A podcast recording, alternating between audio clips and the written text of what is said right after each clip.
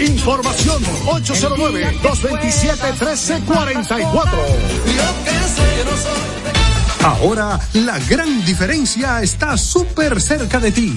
Supermercados Nacional Sarasota. Un nuevo espacio cómodo y práctico con la gran variedad, servicio, precios y calidad que mereces. Avenida Sarasota 101, esquina calle Dolores Rodríguez Objío.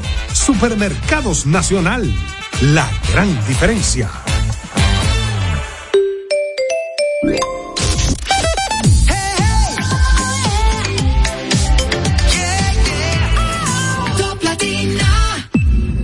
Desde ahora en Top Latina, las noticias, análisis, entrevistas, en un diálogo ameno y jovial, en No se diga más.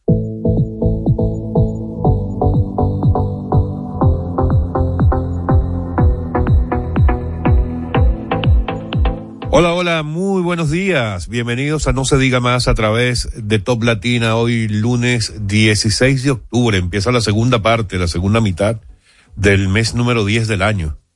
Ay, Dios mío, ya casi llega la Navidad. Y. No, ya llegó.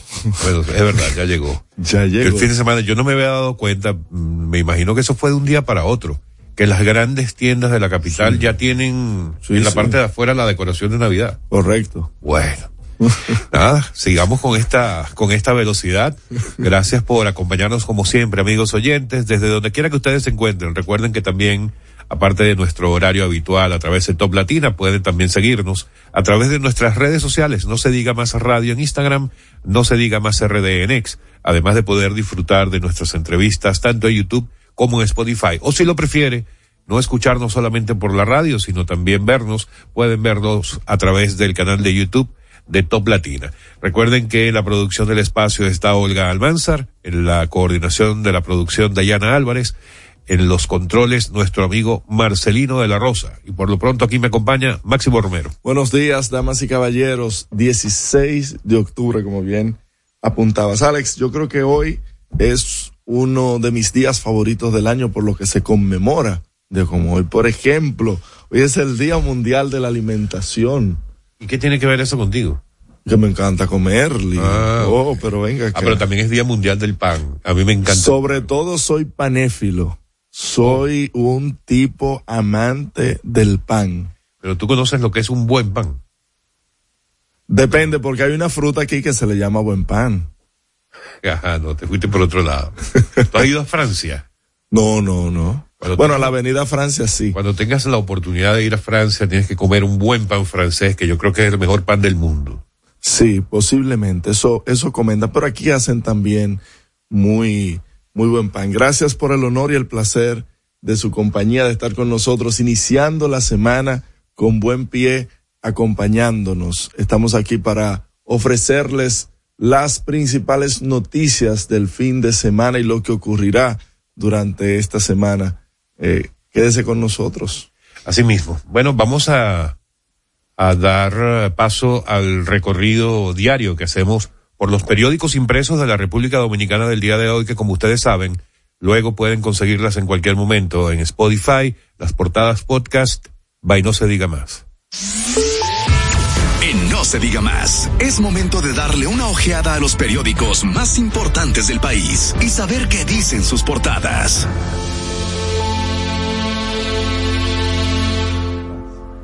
Ok, vamos a dar inicio con el periódico, con Diario Libre. Empiezo yo. Caribe. ¿Yo o tú? Tú. Ok, el Caribe. Vamos con el Caribe del día de hoy, que trae como principal titular hoy lunes 16 de octubre. La tensión bajó ayer en comercio fronterizo por la provincia de Jabón. Habla el periódico El Caribe de que comerciantes haitianos cruzaron ayer finalmente por el, prazo- por el paso fronterizo para retirar mercancías. Hay perspectivas de que se abra hoy definitivamente el mercado. Esto viene porque a raíz de, de la flexibilización de las medidas por parte del presidente Abinader anunciada al principio de la semana pasada, los haitianos se mantenían reacios tanto a aceptar eh, mercancía del lado dominicano como a cruzar para hacer uso del mercado binacional. En Eh, todo caso, ¿qué nos dice el periódico Diario Libre? Por ejemplo, el diario libre, referente a esta información, y, y lo importante es eh, aclarar, porque ayer corrió una bola de que eh, inició el comercio binacional cuando en realidad el comercio entre ambas naciones es los lunes y los viernes. Entonces se dio a correr una bola de que comenzaba ya nuevamente el intercambio comercial entre Haití y la República Dominicana. El Diario Libre, por ejemplo, lo señala de la siguiente forma. Haití mantendrá cerrado su lado fronterizo. El mercado binacional opera lunes y viernes, por lo que hoy se sabrá si los haitianos impedirán el comercio con la República Dominicana. Eh, en verdad, las personas que estaban en la fila y que en varios noticieros de fin de semana que daban la información de que ya se había reaperturado el comercio, la realidad es que los comerciantes, los comerciantes del lado de eh, Haití, entraron a la frontera de Dajabón a verificar eh, sus eh, anaqueles y cómo habían quedado también a los que se había, habían sido desfavorecidos con el incendio que pasó la semana pasada donde unos 38 anaqueles fueron quemados con sus mercancías, 36 de ellos de comerciantes dominicanos. Karina, ¿y cómo muestra esta noticia del listín diario? En su principal información lo que trae es que esperamos reactivar hoy el comercio en la frontera. El listín trae una foto de lo que es el movimiento habitual en, en la zona fronteriza del comercio binacional y también establece que luego de una reunión entre comerciantes y autoridades de Haití y República Dominicana, ya se asoma la posibilidad de que hoy funcionen los mercados binacionales después de un mes cerrados ya. Pero el, el tema es, mira qué importante ejercicio, porque hay opiniones encontradas al respecto, inclusive en los diarios de circulación nacional, porque ciertamente ayer hubo una reunión eh, encima del puente que divide estas dos naciones con representantes tanto de Haití como de República Dominicana, donde lo que se trataba era de que se le permitiera a los comerciantes haitianos pasar a revisar sus mercancías porque tienen almacenes en el mercado que tuvo un incendio donde quien está en control de ese mercado es la República Dominicana y nosotros lo comentábamos aquí la semana pasada, el mismo día del incendio. Y habían vehículos que estaban varados de lado y lado, tanto vehículos dominicanos del lado haitiano y vehículos haitianos del lado dominicano y era que se permitiera a cada quien que se le eh, entrar a su ciudad. Bueno, pasando a otro tema en el área de turismo, el periódico El Caribe trae una información que tiene que ver con los Estados Unidos y la República Dominicana que buscan ampliar acuerdos de conectividad aérea y muestra una fotografía donde se muestra al, al ministro David Collado junto al secretario de Transporte americano Peter Buttigieg, quien, quienes se reunieron precisamente para revisar la posibilidad de ampliar acuerdos de conectividad aérea. Y en el área de conectividad aérea, el periódico Diario Libre también trae una información. Trae una noticia de que más de 3.000 operaciones aéreas al año entre República Dominicana y Venezuela, más de 40 vuelos semanales eh, de seis aerolíneas. El tráfico aéreo entre la República Dominicana y Venezuela se ha intensificado en los últimos tiempos y esto a raíz de, fíjense algo, porque hay mucha gente que entiende y cree que solamente aquí vienen personas que desean emigrar de, de Venezuela, aquí vienen muchos inversionistas venezolanos que vienen a, poner negocios aquí y, a fomentar eh, ciertos mercados que ya, como Venezuela es una, un, en su momento, una nación de, de grandes inversiones, eso, esas inversiones lo que están haciendo es redistribuyéndose en otros países donde el sistema político es más estable. Y definitivamente el tema de la aeronavegación está en el tapete. El mismo periódico Nuevo Diario, por ejemplo, también hace referencia a esto eh, con el titular de que Estados Unidos y República Dominicana buscan ampliar acuerdos aéreos para beneficio mutuo, según reveló David Collado. O sea que en los próximos días seguiremos viendo más buenas nuevas en cuanto a este tema. El, mientras tanto, el conflicto Israel-Hamas eh, viene hoy como el principal titular del periódico Hoy. Trae como titular, con una fotografía importante, temen guerra, Israel a más involucre a otras naciones y muestra una fotografía en la que se muestra una gran cantidad de personas simpatizantes, identificadas como simpatizantes del partido político y religioso Yamal e Islamí, asistente a una manifestación contra los ataques aéreos israelíes en Gaza para mostrar solidaridad con el pueblo palestino. Esto ocurría ayer en Pakistán y también ocurría en Francia y en el Reino Unido. También se vieron algunas manifestaciones públicas a favor eh, de, básicamente, en unos casos a favor de Israel, en otros casos a, a favor de Hamas. No sé si esta información tiene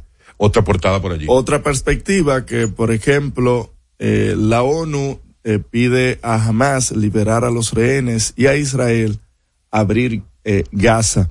Israelíes siguen ataques y dicen que cae otro líder yihadista. Es importante. Eh, la mediación de la ONU yo creo que seguirá siendo una voz en el desierto de simple y llanamente sugerir cosas y no implantar medidas ni penalidades a los países que incurran en irregularidades. Ya que, ya que estamos hablando del tema de Israel, muchos se han preguntado qué ha pasado con los dominicanos que se encuentran allí.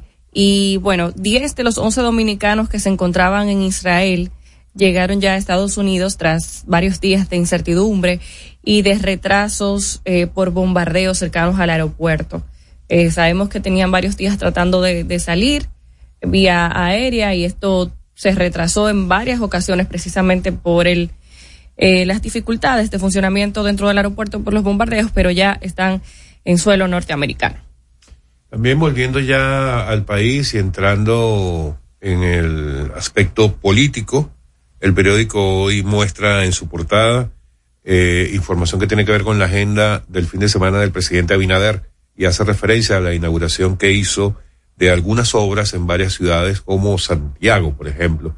Y esto también lo muestra el, el periódico El Caribe, no, el Listín Diario muestra en su portada también que Abinader entrega obras en Santiago y en La Vega y hace referencia a que al pronunciar los discursos en ambas actividades sostuvo que en estos tres años que lleva en el gobierno y entre comillas el listín diario, por fin se está haciendo justicia con la devolución en obras en las regiones que históricamente han mantenido su aporte significativo al Producto Interno Bruto y que parecía que anteriormente no recibían mucha mucha atención por parte del Estado, del, del, gobierno central. Referente a Abinader, dos partidos proclaman a Abinader, se trata del Partido Verde y de Moda que lo escogen como su candidato presidencial y que en la boleta de mayo estará la cara del presidente Abinader. Creo que eso sería lo más significativo del apoyo de estos dos partidos porque en cantidad de votantes no, no es eh, absolutamente nada significativo.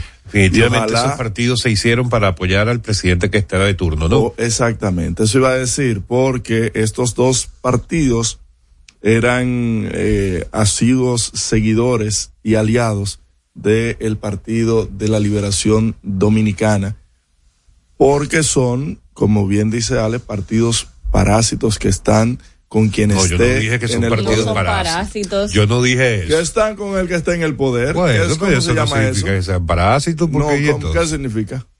No. ¿Qué significa? No sé. Oportunistas. no, por, por, Oportunistas más decentes. ¿Es más qué? Claro. Bueno, el caso es que estos partidos lo que buscan es alguna dirección, subdirección, viceministerio, para ello mantener eh, cierta estructura y vivir de eso. Por eso es que yo digo que en la ley, la ley de partidos debe revisar ese tipo de acciones porque aparte de cierto pedazo del pastel gubernamental, también la Junta tiene que darle un presupuesto que sale, adivinen de dónde, de sus impuestos y de mis impuestos. Bueno, eh, pasando también a una información interesante que creo que el único periódico que lo trae en su portada es el, el listín diario, a menos que ustedes me contradigan con alguna otra. El listín dice, muestra que el Cristo Park está a ley de pequeños detalles. ¿Y por qué es importante esta información? Porque Este es un parque que se ve muy atractivo ya los, en el avance que muestra en la fotografía que trae el, periódico Listín Diario, porque es un parque que se levantó donde antes había un vertedero. Una cañada. Y allí, evidentemente, se está resolviendo un tema que era de absoluta contaminación para el área y que ahora se va a convertir precisamente en un parque en el que estas personas de Cristo Rey van a poder disfrutar de un mejor ambiente y de un lugar para mayor recreación en lugar de un vertedero a cielo abierto que lo que hacía era traer penurias a esta comunidad de Cristo Rey. Más bien era una cañada. No sé en qué parte era que estaba el vertedero a cielo abierto porque yo vivía en esa zona y yo reconozco la zona. Es ahí donde le llama la famosa rotonda que dirige o hacia la Tiradentes o hacia el zoológico nacional, que por cierto va a conectar este parque con justamente con el con el zoológico y en la parte eh, hacia arriba hacia la Tiradentes también se está remozando uno de los parques que se llama eh, Cristo Libre. Eh, tendremos Cristo Libre y Cristo Park. Bueno, ¿ustedes ven alguna otra información que, debamos destacar? Bueno, Relevante. en el ámbito internacional, el nuevo presidente de, ah, Ecuador, eso es una noticia que ya traen varios periódicos. Empresario de 35 años gana las elecciones presidenciales. Daniel Novoa. En Ecuador, Daniel Novoa ha sorprendido, el más joven. De apenas 35 este años de edad. O sea, que, que Ecuador tendrá dos presidentes. ¿Por qué? Al hijo y al padre. Bueno, no, pero el hijo no, el padre no terminó siendo. Sí, pero al final. Bueno, creo que tuvo cinco intentos de llegar a la presidencia. Gana uno y manda el otro. Mira, Novoa, es el mandatario electo más joven de la historia del Ecuador, tan, con tan solo 35 años y va a completar entonces el mandato. De hecho, es la, edad. En Chile con Boric, es la edad límite inferior para poder llegar a la presidencia en Ecuador. Hay algunas, algunos detalles que vale la pena destacar en el caso de este nuevo presidente electo. Lo primero es que es, va a ser un presidente de un periodo corto porque como recordarán, solamente cubrirá el periodo que va a dejar de cubrir el presidente renunciante, si se le puede decir renunciante, eh, Lazo, eh, y entonces van a ser aproximadamente unos 18 meses que estará en el poder. La verdad es que no conozco eh, si él pudiera reelegirse, eso habría que buscarlo por allí. Claro, claro. Porque eso sería importante. Lo que sí es que eh, durante, es un periodo corto y que ya desde ya se llama a elecciones, ya están en campaña, salen de una de campaña, y van a otra y básicamente pues, eh, sean eh, los mismos candidatos que estuvieron ahora en esta extra, como ellos le llamaron, para las próximas presidenciales. Otros detalles para destacar del caso de este nuevo presidente electo, es multimillonario, tiene un patrimonio, si, si mal no leí en alguna parte anoche, tienen un patrimonio de más de 1.600 millones de dólares. Sí, le, pasó a eh, Abinader como el presidente latinoamericano más rico. Yo, yo creo que Abinader lo dejaron atrás. eh, pero bueno, Daniel Novoa, eh, empresario. Pero este no tiene sus bienes en paraísos eh, fiscales. Tiene que tenerlo porque todo empresario serio utiliza paraísos utiliza ese tipo de recursos. Pero que eso no es ilegal. O sea, yo no sé por qué eso es un tema, si eso no es ilegal. Está bien, pero lo que estoy diciendo es que él sí cree en los a saber tú si tú lo conociste a Novoa anoche cuando viste la noticia sí no claro claro ¿de dónde lo conoces tú? dime, dime. Ayer. no no tomamos café juntos Mira, vamos a dejar hasta aquí el recorrido por las portadas de los periódicos de la República Dominicana del día de hoy. Recuerden, en cualquier momento en Spotify, las portadas podcast, va y no se diga más. Usted escucha No se diga más en Top Latina. Top Latina. Que ahora el agua potable llegue a casa de Miriam y de dos millones de hogares más, lo logramos juntos. Gobierno de la República Dominicana. Entérate de más logros en nuestra página web juntos.do.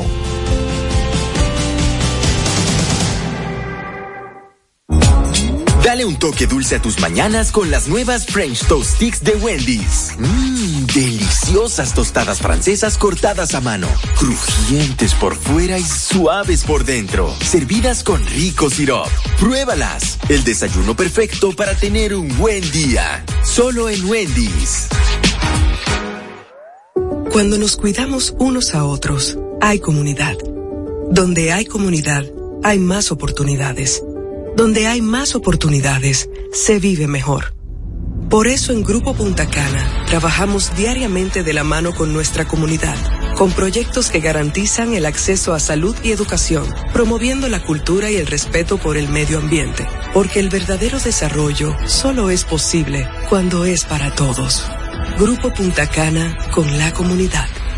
Descubre más en www.grupopuntacana.com.do. Yo estoy creciendo fuerte. Y yo creciendo bella. Con Chocorrica, con Chocorrica, con Chocorrica. Qué cosa buena. Yo estoy como un torito. Y yo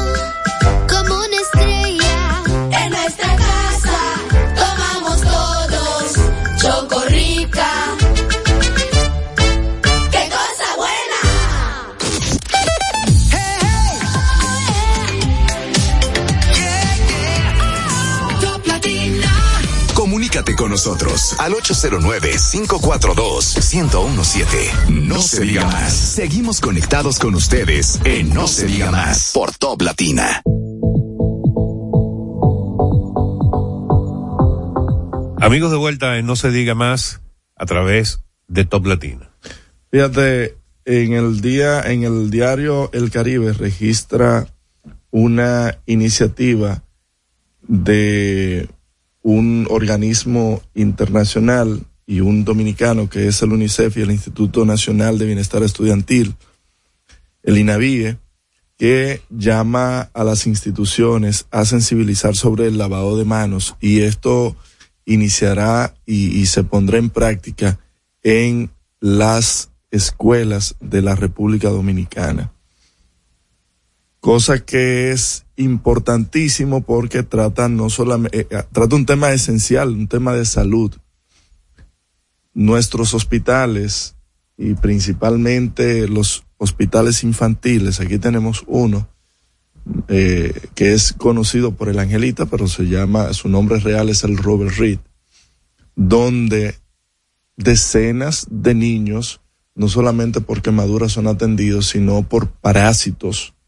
Y esto va porque no hay una educación al respecto. Es algo tan básico como eso, como lavarse las manos, que yo creo que la mayoría aprendió a lavarse las manos en el, Con COVID. el COVID. Sí, literalmente, así como lo estoy diciendo, hace apenas tres años aprendimos a lavarnos las manos. Yo solamente veo un problema en eso. Y es lo siguiente. Yo quiero hacer un experimento y ver de 10 escuelas cuántas cuentan con agua. Ahí voy, porque la iniciativa está buenísima. De hecho, hicieron el piloto en una escuela de San Juan de la Maguana y todos saben el problema del agua en San Juan de la Maguana. Todavía aquí en el distrito, en el distrito nacional, hay escuelas, señores, Claro que sí. que no tienen acceso a agua potable. Y si les llega, les llega una y dos veces a la semana. Porque nosotros tenemos un problema grave sobre la distribución de este preciado líquido. Hay comunidades, y no solamente escuelas, porque hay colegios pequeños de Sí, barrios sí, sí, también. Que, Que pasan no- la misma. que pasan la misma. Claro que sí. sea, un tema de sectores que no cuentan con agua.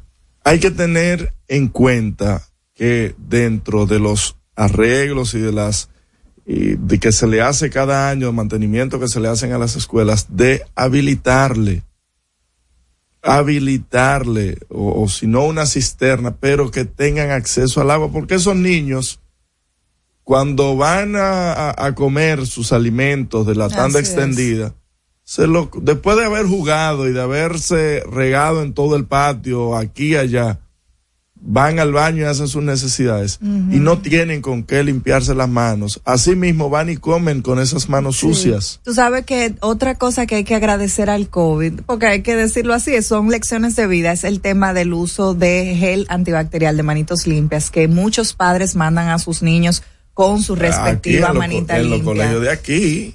de aquí, Sí, de, no, la, no, de- no, y de la en las escuelas céntrica. públicas, eso se, No, se, se- la verdad es que eso se, se volvió como un protocolo, pero la realidad es que no debe ser responsabilidad de- del estudiante el llevar su manito limpia, sino eh, esta iniciativa, aparte de que haya agua, que esta iniciativa también vaya acompañado de una verificación de que todos los centros educativos cuenten con un sistema eh, de agua correcto, que los niños puedan tener acceso. Porque miren, yo, yo le voy a decir una cosa, yo estudié en, un politécnico y yo pues, soy fiel testigo y sé la falta tan grande que hay en los temas de salubridad. Eh, el agua no llegaba, llegaba una vez a la semana eran tanques con los peligros que hay con el tema del dengue. Eh, yo creo que una iniciativa como la que tú hablas, Máximo, debe ir acompañada de una supervisión en las escuelas, en primer lugar.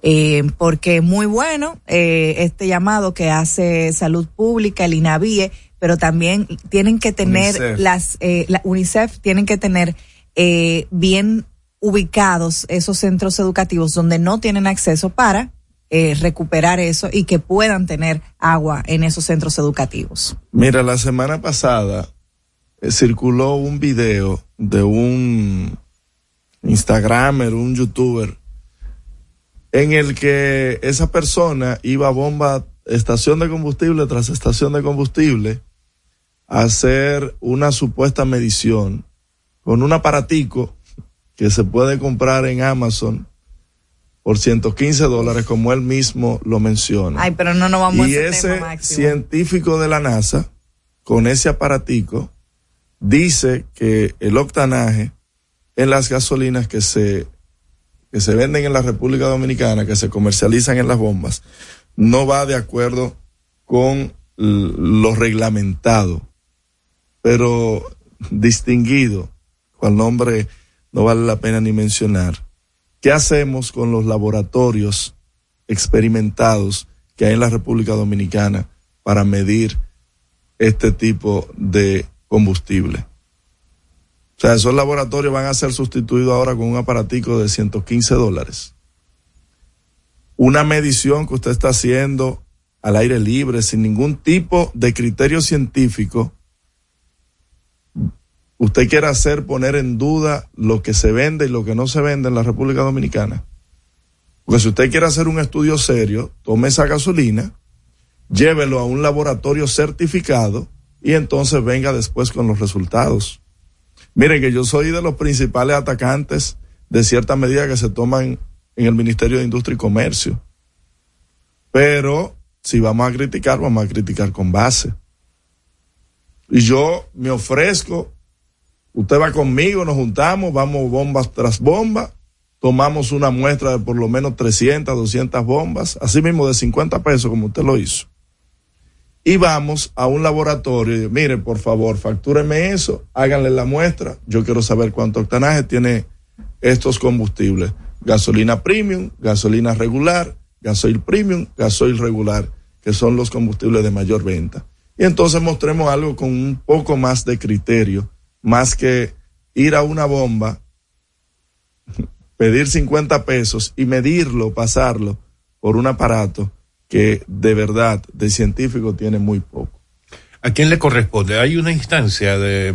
El eh, no, de- tú tienes el Indocal y tienes el Ah, Ministerio te iba a de preguntar que si. Indocal tenía que ver con Sí, eso. Sí, claro. En todo caso, Y en todo caso, nuestro amigo Eddie también, que, que está en todos, lo vi ahí hasta resolviendo temas inmobiliarios. Alcántara. Sí. Eddie Alcántara, proconsumidor. Bueno, bueno, bueno, Eddie. Bien. Buen comunicador. hablando de consumidor, eh, qué locura es este país. No. O sea, el fin de semana ustedes vieron las filas de gente para probar el No nuevo pollo. La- la- No, No mira, yo ser. pienso, yo lo que ayer hacía un análisis, yo creo que a lo mejor como estrategia de marketing regalaron algunos cupones con validez No, yo para no esos creo. dos días. Yo no fue creo. auténtico, fue No, fue auténtico. auténtico. Ay, Pero pasó también, yo Con recuerdo Cri- cuando las Krispy donas, Kreme, claro, sí. pasó con las donas, pero ¿qué es lo que pasa? pasó cuando abrieron una tienda de, de ropa estadounidenses en, en Sí, Ágora, sí, en Señores, la pero plaza. no, no se va a ir el restaurante. No se van a ir esas tiendas que recién llegan. Pero sí llegan con descuentos, eh, llevando lo que tú dices, No, Karina, pero si eso sí, eran los precios con arrancan- descuento. Arrancan con descuentos, no con descuentos con importantes. descuento. Y eso eran los precios con descuento. Si tú te entras a pedir, ah, o sea, Tres meses va a durar. No, no, no. Yo, vi, yo, yo me entré Sí, a la sí, plataforma ah, de, de pedidos ya para ver más o menos si ya estaba abierto, etcétera, etcétera. Y vi precios Ah, bastante pero tú estás cómodos. igual a los que hicieron la fila, solo que te fuiste a la Sí. tecnología. Yo sí pasé anoche, igual, ¿no? pasé anoche cerca de las 10 de la noche. Señor, y eso estaba como que era una discoteca. Sí. Lleno, pero y una fila para entrar. Y yo, es que no puede ser. Yo me adelanté, yo me adelanté, porque ustedes saben que eso se dijo hace como un mes, se Sí. dijo que iba a abrir la, la tienda. Y afortunadamente coincidió con mi viaje a Nueva York. Y una de las noches que estaba loco buscando algo para comer, mm, la vi, vi una de las tiendas y aproveché de probarlo. ¿Y qué tal? Muy bueno. Pero sabe diferente aquí. Un picantico. Eh, le, le ponen un, un sabor diferente, más dominicanizado. Aquí. ¿Ya usted lo probó? No, no lo he probado, Ah, no, pero sé que la- los la franquiciados. Pero entonces, ¿cómo una- vas a decir varía. que va a ser Con una propiedad. Sí, porque es que siempre son distintos. No, Todas señor, las franquicias, no claro que La sí. idea es las mantener cierto. franquicias todas La- no, eh, la, la hacen al país Eso de acuerdo. mentira. Vamos a hacer la Estás prueba como cuando tú máximo en vas. política. Tú, tú vas a pruébalo, prueba el pollito No, no, y me avisas. Las franquicias tú internacionales tienen unos estándares que no pueden ser variados tienen por ningún estándares, país. pero en cada país le ponen No. cosas diferentes. No, eh, con el tiempo, con el tiempo, en algún país se puede incluir ¿Algún algo producto? adaptado a ese mercado en el menú general, pero las recetas originales no se cambian en la Lo que franquicia. sí varía, por ejemplo, en los. Yo he eh, probado los franquicias en o diferentes países o tú y has me saben la iguales salsa, en la salsa del diferentes Big Mac lugares. está dominicanizada. No. No, no. Hay cosas, hay que son cosas que son marcas. No, los productos que son tradicionales marcas. generalmente las franquicias no los cambian, sí hacen adaptaciones. Ellos no, adaptaciones tampoco. Lo que hacen Bueno, es incluir, incluir nuevos nuevos productos productos que- adicionales. Señores, yo he comido de Hay las países franquicias muy marcados como en la India de que, de que esta franquicia de hamburguesas tuvieron que aplicar otro tipo de carne que no fuera la carne roja No, y por, por las ejemplo, creencias yo he hay. probado la franquicia más de hamburguesas más grande del, de- del mundo en diferentes países, en Latinoamérica, en América y en Europa. Y en ninguno de los tres lugares sabe igual. O sea, que Ahora, tú tu, me ¿sabe memoria, igual? tu memoria, tu memoria gustativa Claro. se mantiene tanto tiempo. Te comes una hamburguesa No, hoy, pero que yo puedo comparar. Máximo Romero. Tienes que llevarte una de aquí y después ir a ese lugar y darle Déjame mordida decirte para que el mangucito de Wendy's que tenemos aquí no lo vamos a encontrar en Estados Unidos. Ahí, Es correcto, es correcto. Pero, Pero es una incorporación adi- al menú. Adicional, exactamente. Bueno, vamos a seguir discutiendo esto en la pausa. Ya Con venimos, amigos. eh, no se diga más. Ay, con esta hambre.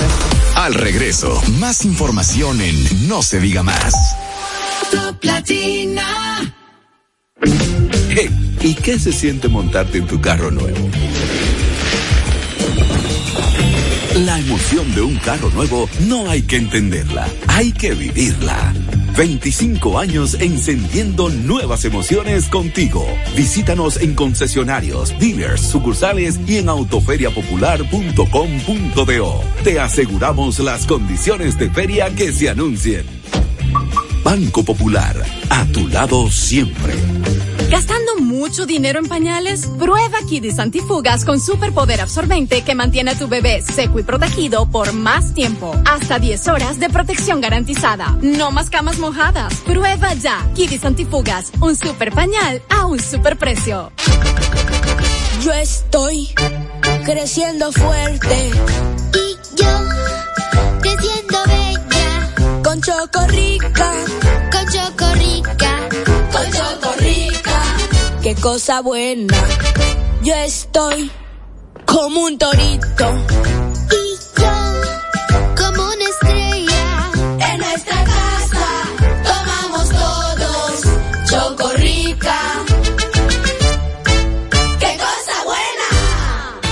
Ahora la gran diferencia está súper cerca de ti.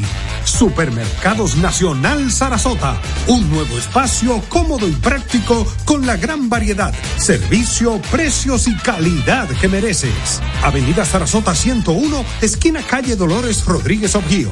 Supermercados Nacional. La gran diferencia.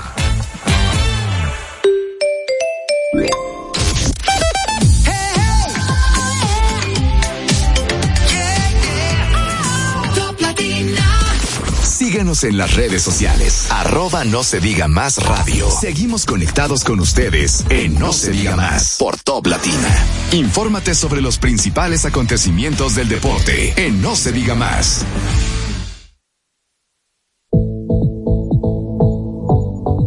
Amigos de vuelta en No se diga más a través de Top Latina, llegó el momento de Robert Mateo con los deportes. Robert, buen día. Feliz lunes, feliz lunes y feliz fin de semana que fue muy bueno, por cierto.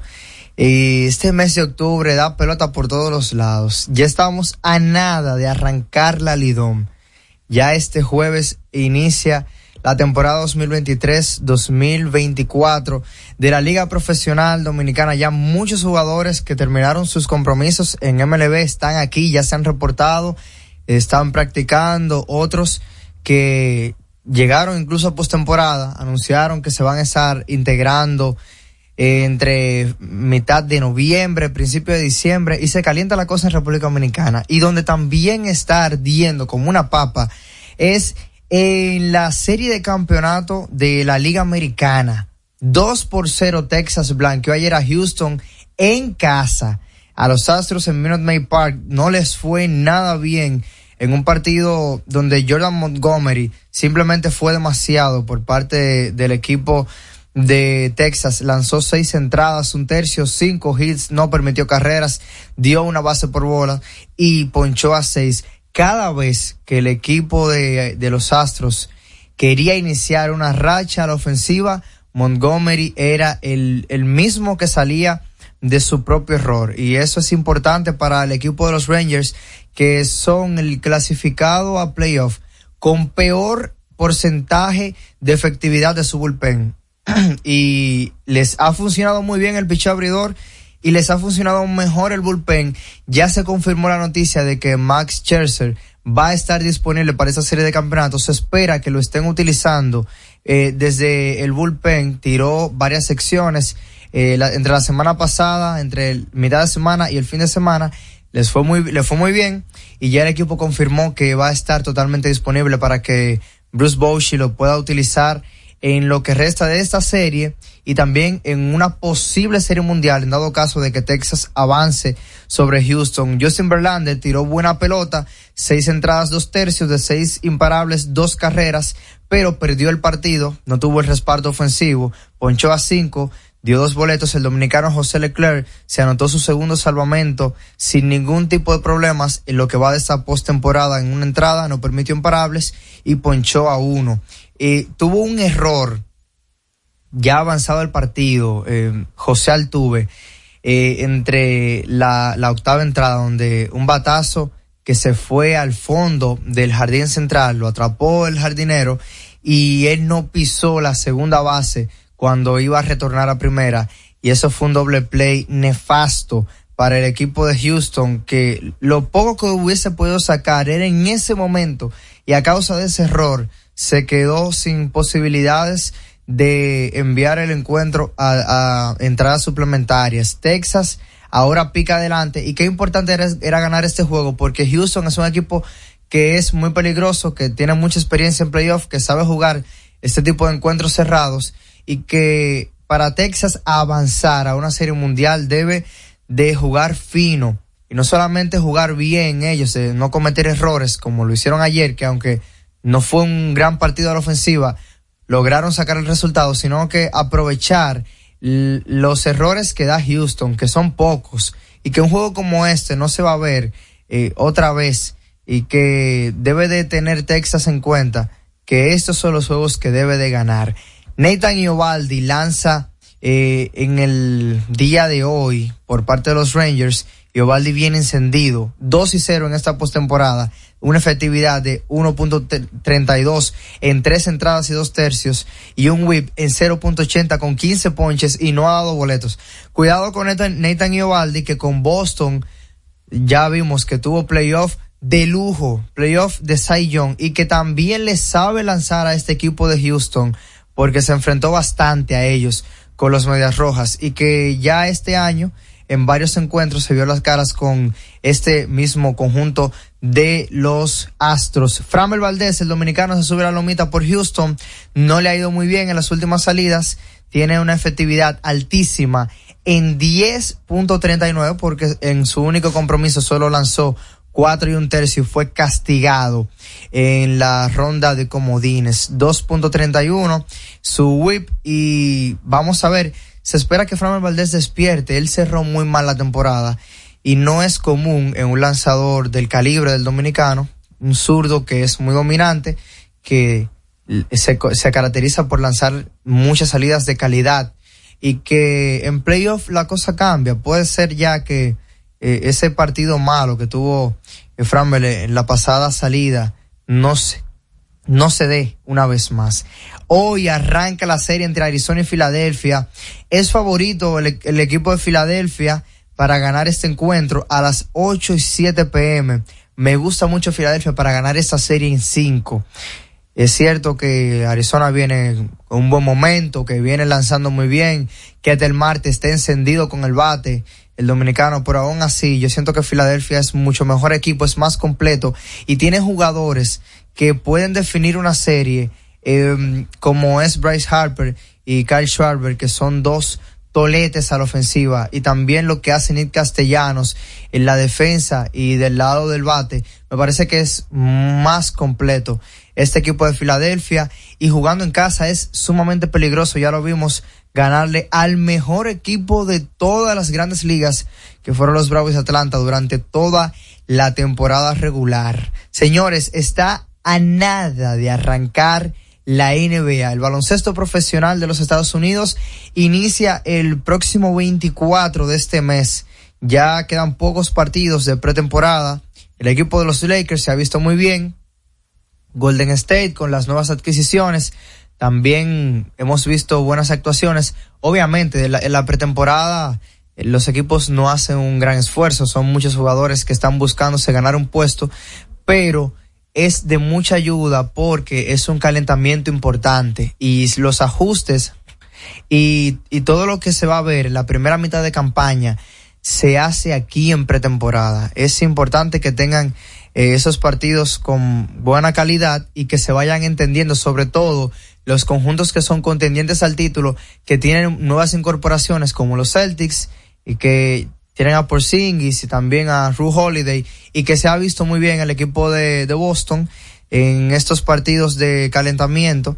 Y también Milwaukee viene de ganar en el debut de Damian Lillard a Los Angeles Lakers y son partidos bien, pero bien importantes que hay que ponerle mucho ojo para el arranque de esta eh, temporada 2023-2024. Los Lakers y Denver se enfrentan en el primer partido jugando eh, los Nuggets en casa, repitiendo la final de conferencia del oeste donde Denver blanqueó a los Lakers 4 por 0 y los Nuggets son favoritos, los actuales campeones de la liga, por cinco puntos y medio le da a Las Vegas para llevarse ese primer encuentro ante los Lakers.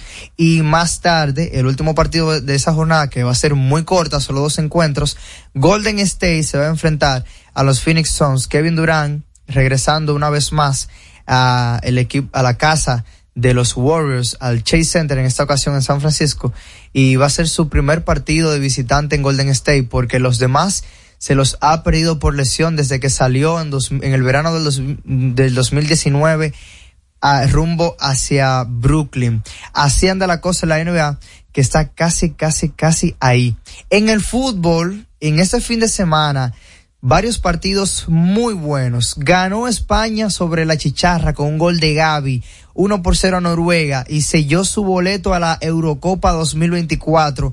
España en el grupo A ahora mismo está igualado con Escocia en 15 puntos tras 6 partidos, pero los españoles tienen un mayor diferencial de goles sobre los escoceses. Para Noruega, nada que hacer luego de 7 partidos disputados, solo 10 puntos y van a tener que esperar a jugar en la Liga de Naciones, en el playoff de la Liga de Naciones, a ver si logran clasificarse a un torneo mayor que es la Eurocopa. Haaland, uno de los mejores jugadores del mundo ahora mismo, para muchos el mejor, a mi gusto todavía le falta, eh, tiene ya una sequía un poquito larga sin anotar con la selección y esto provoca de que no han jugado en ningún torneo grande con la camiseta de Noruega. Francia se clasificó en el fin de semana 18 puntos en seis partidos conseguidos. Inglaterra e Italia juegan mañana. Importante este partido porque va a definir cuál de los dos avanzará eh, como líder de grupo. Y ojo, porque de Italia a perder, por ahí pudiese quedarse fuera del Eurocopa. Increíble, el actual campeón puede quedarse, tiene chance de quedarse fuera porque tiene 10 puntos, la misma cantidad que Ucrania, aunque los ucranianos tienen un partido de más. Este juego es vital. Inglaterra lidera el grupo C, 13 puntos sobre 10 que tiene Italia. Y ese juego puede definir tanto el primer como el segundo lugar o que Italia se quede fuera e Inglaterra de quedarse con la primera posición del grupo C. Así de difícil luce la cosa para los italianos que ya se han perdido dos copas del mundo de manera consecutiva. Y además de que también Bélgica y Portugal, Portugal cuidado, que en siete juegos anotó 21 puntos y luce muy pero muy bien con Cristiano Ronaldo que viene de anotar también en su último partido. Sorpresa en el fútbol americano y es que perdió el invicto los dos equipos que quedaban. A Filadelfia perdió 20 por 14 de los Jets. En Nueva York, en un juego accidentadísimo, Jalen Hurts lanzando tres intercepciones y el equipo de los San Francisco 49ers cayeron de visita 19 por 17 en un partido que falló el gol de campo ganador, el pateador de los 49ers, que salió lesionado Christian McCaffrey y Divo Samuel. Ojo con San Francisco porque estas lesiones no pintan nada bien para un equipo que tiende a ser contendiente y que venía ahora mismo de ser el mejor tras las primeras cinco semanas. Y ya no quedan más invictos en las primeras seis semanas del fútbol americano profesional. Señores, muchas gracias. Feliz inicio de semana y agárrese que viene el lidón por ahí. Sí, señor. Gracias, Robert. Robert Mateo en los deportes en No se diga más. Al regreso, más información en No se diga más. Hey, ¿y qué se siente montarte en tu carro nuevo? La emoción de un carro nuevo no hay que entenderla, hay que vivirla. 25 años encendiendo nuevas emociones contigo. Visítanos en concesionarios, dealers, sucursales y en autoferiapopular.com.do. Te aseguramos las condiciones de feria que se anuncien. Banco Popular, a tu lado siempre. Tenemos una tierra buena, fértil, con frutos que hacen que un país pequeño se vea gigante. Esa tierra la trabajamos, porque como país tenemos una meta, producir orgullo. No hay país pequeño si sus frutos lo hacen grande. Ferquido, crece lo mejor de aquí. Patrocinador oficial de Creso, creando sueños olímpicos. Dale el toque dulce a tus mañanas con las nuevas French Toast Sticks de Wendy's. Deliciosas tostadas francesas cortadas a mano, crujientes por fuera y suaves por dentro, servidas con rico sirop. Disponibles de lunes a viernes de 7 a 10.30 y sábados y domingos de 7 a 11 de la mañana. Pruébalas ya, el desayuno perfecto para tener un buen día. Solo en Wendy's.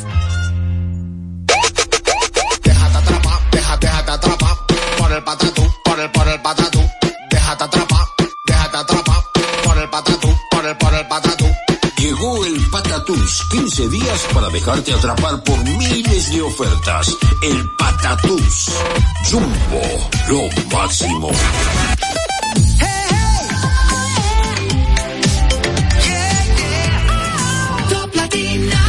Comunícate con nosotros al 809-542-1017. No se diga más. Seguimos conectados con ustedes en No se diga más por Top Latina.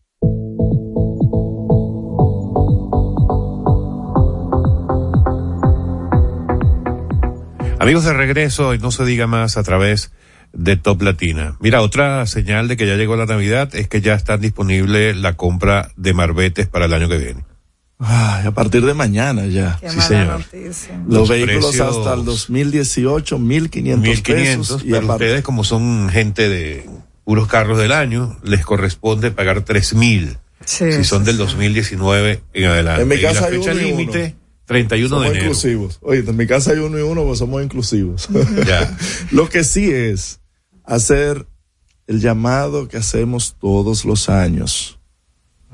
Si usted de hoy, del día de hoy, que es un día antes eh, que entra en vigencia, comienza a ahorrar de a cinco pesos diarios, usted hasta una semana antes va a tener con qué comprar el marbete. Sí, porque el doble ya está comprometido. Hace Imagínate, eso está desde Entonces, el por favor, yo quisiera que en algún momento de la vida de la República Dominicana, los dominicanos nos sometamos a los plazos establecidos y que no tengan que tener prórroga ni que nadie tenga que pagar una mora al respecto. Pero tú sabes que yo tengo la impresión, y lo digo por experiencia propia, porque a mí me ha pasado, que muchas veces no es porque no tengamos con qué pagarlo, sino por descuido.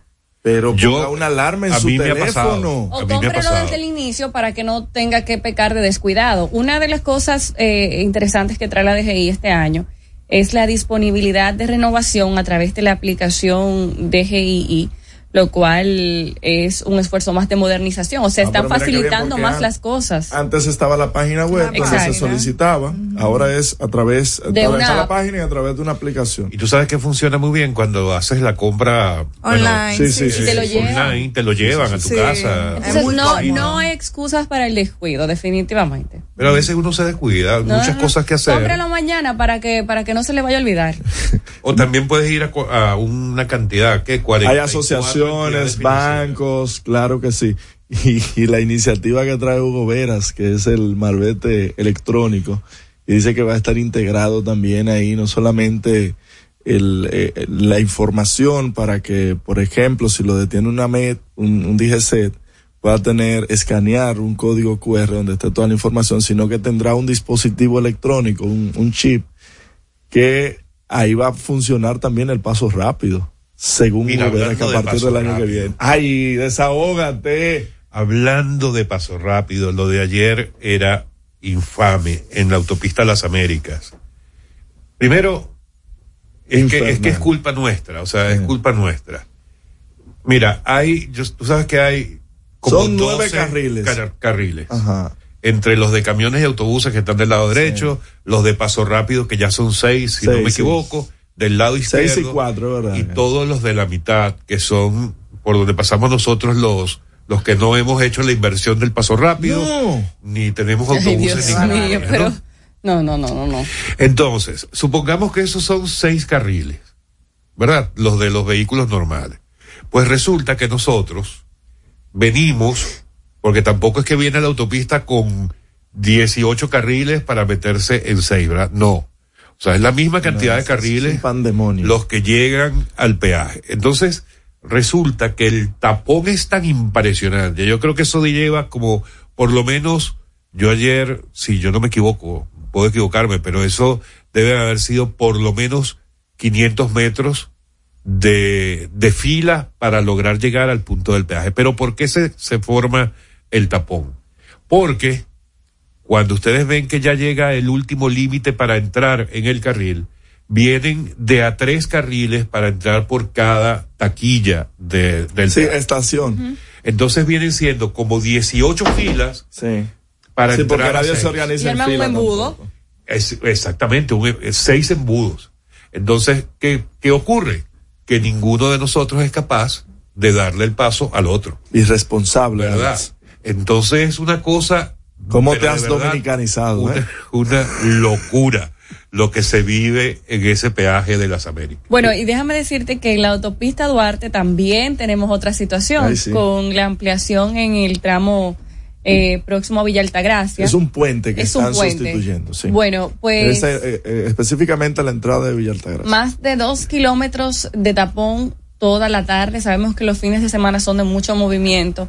Más de dos kilómetros de tapón y, y bueno, presencia de muchas autoridades de DGC apoyando con los desvíos, etcétera, etcétera. Pero en algunos puntos de desvío, cuando toca entrar por algunas callecitas del pueblo, pudimos notar cómo varios comunitarios han decidido bloquear las calles ellos mismos.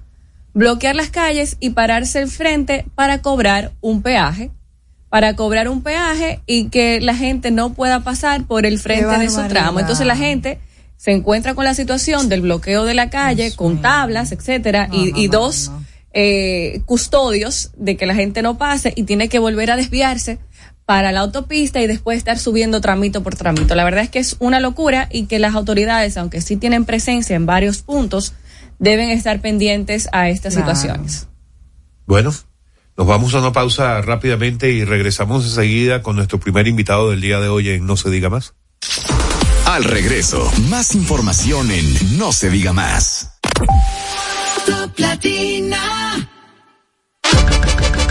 Yo estoy creciendo fuerte. Y yo creciendo bella. Con Chocorrica. Con Qué cosa buena. Yo estoy como un torito. Y yo como una estrella. En nuestra casa tomamos todos Chocorrica. ¡Qué cosa buena! Cuando nos cuidamos unos a otros, hay comunidad. Donde hay comunidad, hay más oportunidades. Donde hay más oportunidades, se vive mejor. Por eso en Grupo Punta Cana trabajamos diariamente de la mano con nuestra comunidad, con proyectos que garantizan el acceso a salud y educación, promoviendo la cultura y el respeto por el medio ambiente, porque el verdadero desarrollo solo es posible cuando es para todos. Grupo Punta Cana con la comunidad. Descubre más en www.grupopuntacana.com.do. Que ahora Leonardo y 60 mil dominicanos más tengan su título de propiedad, lo logramos juntos. Gobierno de la República Dominicana. Entérate de más logros en nuestra página web, juntos.do.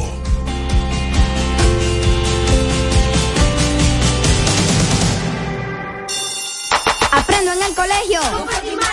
Me llena de energía. Me brinda vitaminas. Para ganar el juego. Creciendo sano y fuerte.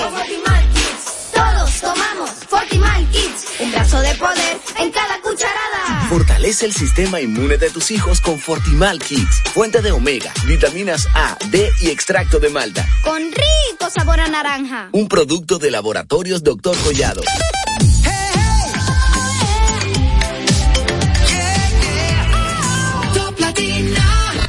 Interactúa con nosotros 809-542-1017. Amigos de vuelta en No se diga más a través de Top Latina. Vamos a recordarles que pueden seguirnos a través de nuestras redes sociales No se diga más radio en Instagram, No se diga más RD en X, además de poder disfrutar de nuestras entrevistas tanto en YouTube como en Spotify. Y vamos a darle inicio precisamente no solo a la primera, a la segunda hora del programa del día de hoy, sino a nuestra primera entrevista del día. Y para ello vamos a darle la bienvenida al señor Juan Gotró, director ejecutivo del Centro Nacional de Ciberseguridad, y a Bianca eh, Pourriet, excúsenme la, la Perdón pronunciación. nuestro francés. Sí, yo voy a decir el nombre y tú dices el apellido, ¿tú qué sabes? Bla- ¿Bianca? Ok. Ese es el agua, ¿no? El- Bienvenida Bianca, ella es coordinadora de formación y concientización también del Centro Nacional de Ciberseguridad. Muy buenos días y bienvenidos, gracias por estar con nosotros en No se diga más. Buen día, gracias a ustedes. En nombre del ministro de la Presidencia, licenciado Joel Santos, y del viceministro, y del viceministro de Agenda Digital, José David Montilla, damos las gracias por esta eh, oportunidad de estar aquí con ustedes hablando sobre un tema muy importante como la ciberseguridad. Bueno, vamos a entrar de lleno al tema y esto viene una, pre- esta ser- es una pregunta al estilo Máximo Romero. A ver. Vamos a empezar por las noticias y después nos vamos adentrando hacia el tema. Hace unos días se conoció de una, de un hackeo a la Dirección Nacional de Migración. Eh, según Máximo, eso se estuvo ocultando por un tiempo. Según yo, yo decía que estaba justificado que no se hubiera informado a tiempo, probablemente por los mismos criterios de seguridad, que no hay que salir eh, automáticamente a decir que nos hackearon. Pero usted es el experto, cuéntenos qué fue lo que ocurrió, si estuvo en sus manos la responsabilidad de manejarlo y en todo caso, por qué no se maneja de manera rápida o automática una información sobre este tipo de hechos. Sí.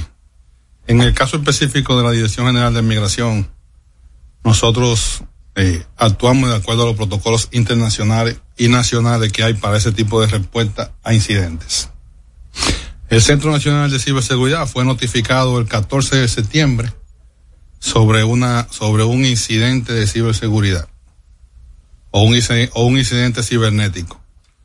Inmediatamente nuestro equipo de respuesta a incidentes empezó a trabajar junto con el equipo de tecnología y de, seguri- y de seguridad de la Dirección de Migración, desplegando herramientas para la protección, desplegando herramientas para el monitoreo y cerrando las posibles brechas. El protocolo eh, no es crear un caos con la información. El protocolo es contener, mitigar el incidente y de acuerdo a cómo transcurra eh, la situación y, los eventos, entonces se hacen las notificaciones del lugar. El gobierno dominicano, a través del Centro Nacional de Ciberseguridad, cuenta con todos los recursos técnicos y humanos para poder proteger todos los datos de la ciudadanía. La protección de los datos que recopilan cada organización es una responsabilidad De cada de cada institución. organización. Sin embargo, el Centro Nacional de Ciberseguridad, con su comunidad atendida, que es gobierno e infraestructuras críticas, tenemos la responsabilidad de presentar mejores prácticas, alertas, boletines, acompañarlos a las instituciones en ese proceso de protegerse. Nosotros también tenemos la visibilidad de los 1.8 millones de direcciones IP de pública que hay en República Dominicana para nosotros conocer cómo está el ciberespacio, ver indicadores de compromiso, ver las alertas, recibir notificaciones de otros países para que si a un país le ocurre algo, tiene un incidente, nosotros tengamos esa información, desplegamos nuestras alertas para no ser víctimas nosotros también de eso. Esta institución, ¿de qué personal consta? ¿Qué o sea, ¿con quiénes cuenta esta, este departamento de centro de ciberseguridad? Nosotros tenemos más de 20 y menos de 30 personas. Ingenieros en ciberseguridad, capacitados, formados, con altas certificaciones en, en, en todo lo referente a los temas de ciberseguridad y de protección. Y en un países como el nuestro, ¿cuál es la media de, de profesionales en el área en un departamento como este? Eso depende. Eso depende. Eh, porque no es tanto, no, es- no es tanto la cantidad de personal, sino la calidad, los sistemas que utilizan. Bueno, yo no me quiero salir totalmente de lo que empezamos a hablar de la Dirección de Migración, porque me gustaría que quedara en la mente de las personas que nos escuchan qué tan normal es ese tipo de hechos. O sea, eh, qué tan grande fue, qué, eh, o sea, eso es ¿Qué pasó se con los logró, datos? se logró de 10 intentos que se hicieron, o es que son millones, o sea, qué tan dentro de la normalidad está un hecho como el de la Dirección de Migración. Son millones de intentos de ataque que nosotros recibimos diariamente. Millones. Eh, no hay seguridad 100%. Hoy usted puede estar cubierto y en la noche o, o dentro de cinco minutos se, se, se detecta una vulnerabilidad que no está ni siquiera identificada por los fabricantes y usted y, y- y depende de la persona quien detecta eso. Si es una persona de, de la oscuridad, como podía- podríamos decir, entonces explota esa vulnerabilidad. Si es una persona eh, de los buenos, notifica al fabricante para que remedie esa vulnerabilidad. Entonces, eso es común, eso es muy normal. De hecho, nosotros en nuestro país debemos, a pesar de que tuvimos una filtración de datos, nosotros, y por el trabajo rápido que se hizo desde el Centro Nacional de Ciberseguridad, no permitimos que se encriptaran los datos.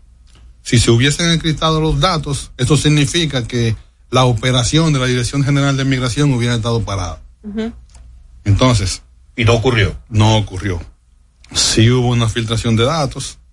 Eso está en proceso de investigación.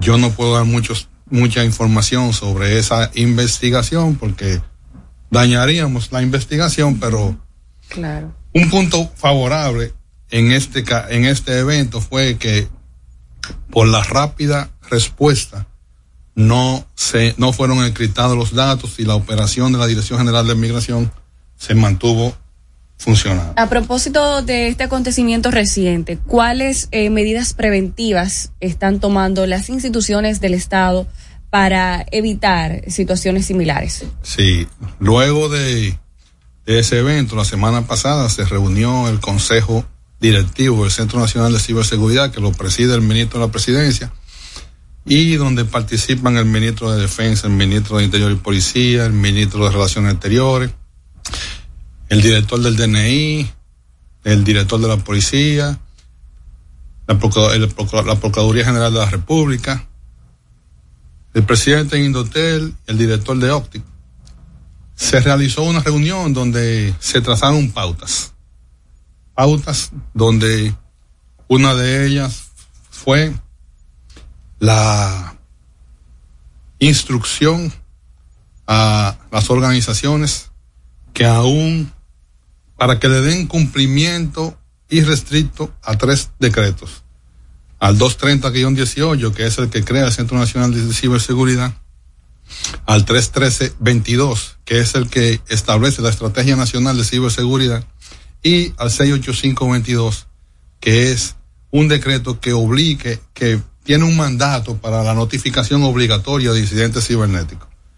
Con la notificación obliga- obligatoria de incidentes cibernéticos, evitamos o apoyamos a que la respuesta a los incidentes sea oportuna, eficiente y eficiente.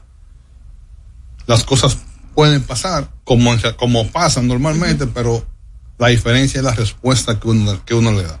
Fíjese, ustedes tienen, está el Centro Nacional de Ciberseguridad, eh, que vela por lo macro, según entiendo, pero usted acaba de decir hace unos minutos algo importante, que cada institución es responsable del manejo de su propia ciberseguridad.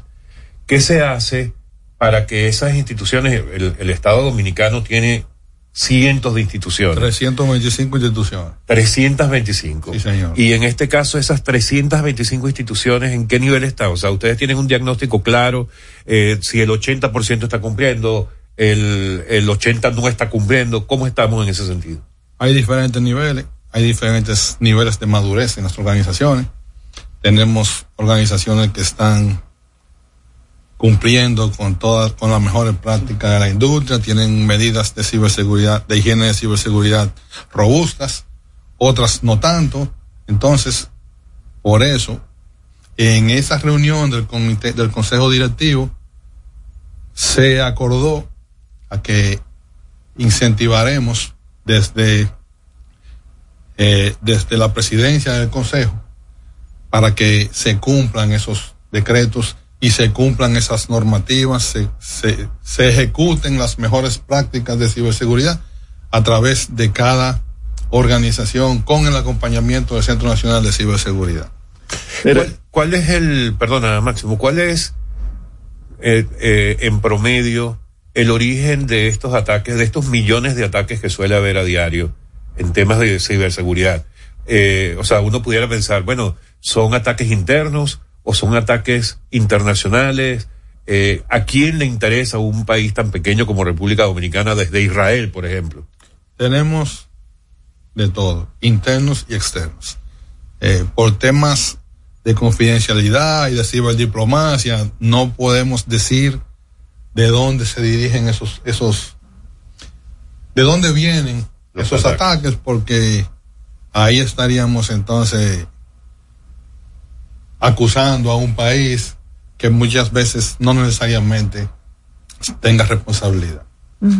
Sin embargo, eh, nosotros vemos esos ataques diariamente y nos mantenemos monitoreándolo para evitar que puedan ser efectivos. La infraestructura de data, por ejemplo, y volvemos al caso de migración. Seis días después del ataque, según consta en la mismo portal de la Dirección General de Migración, subieron un proceso para la compra de un autenticador, que específicamente es un 40 Authenticator, ¿verdad? Por un valor de un millón quinientos mil pesos. ¿Qué hace esto? Que proporciona servicios de gestión de identidad y acceso para evitar que y garantizar que la persona adecuada sea la que acceda a los recursos y datos confidenciales. Tuvo que ver el que la Dirección General de Migración no tuviera ese autenticador a tiempo con el hackeo que se le hizo. Siempre es importante fortalecer la seguridad. No Porque resulta extraño que seis días después se levanten con esta licitación. No necesariamente tuvo que ver o no. Sin embargo, en buen dominicano, estamos acostumbrados a poner candado después, que nos roban. Ah, yo me imagino no que está cancelado ese No es el caso, no necesariamente, porque eh, como, le, como le dije anteriormente, hay ataques que se llaman ataques de día cero, que nadie lo conoce la vulnerabilidad.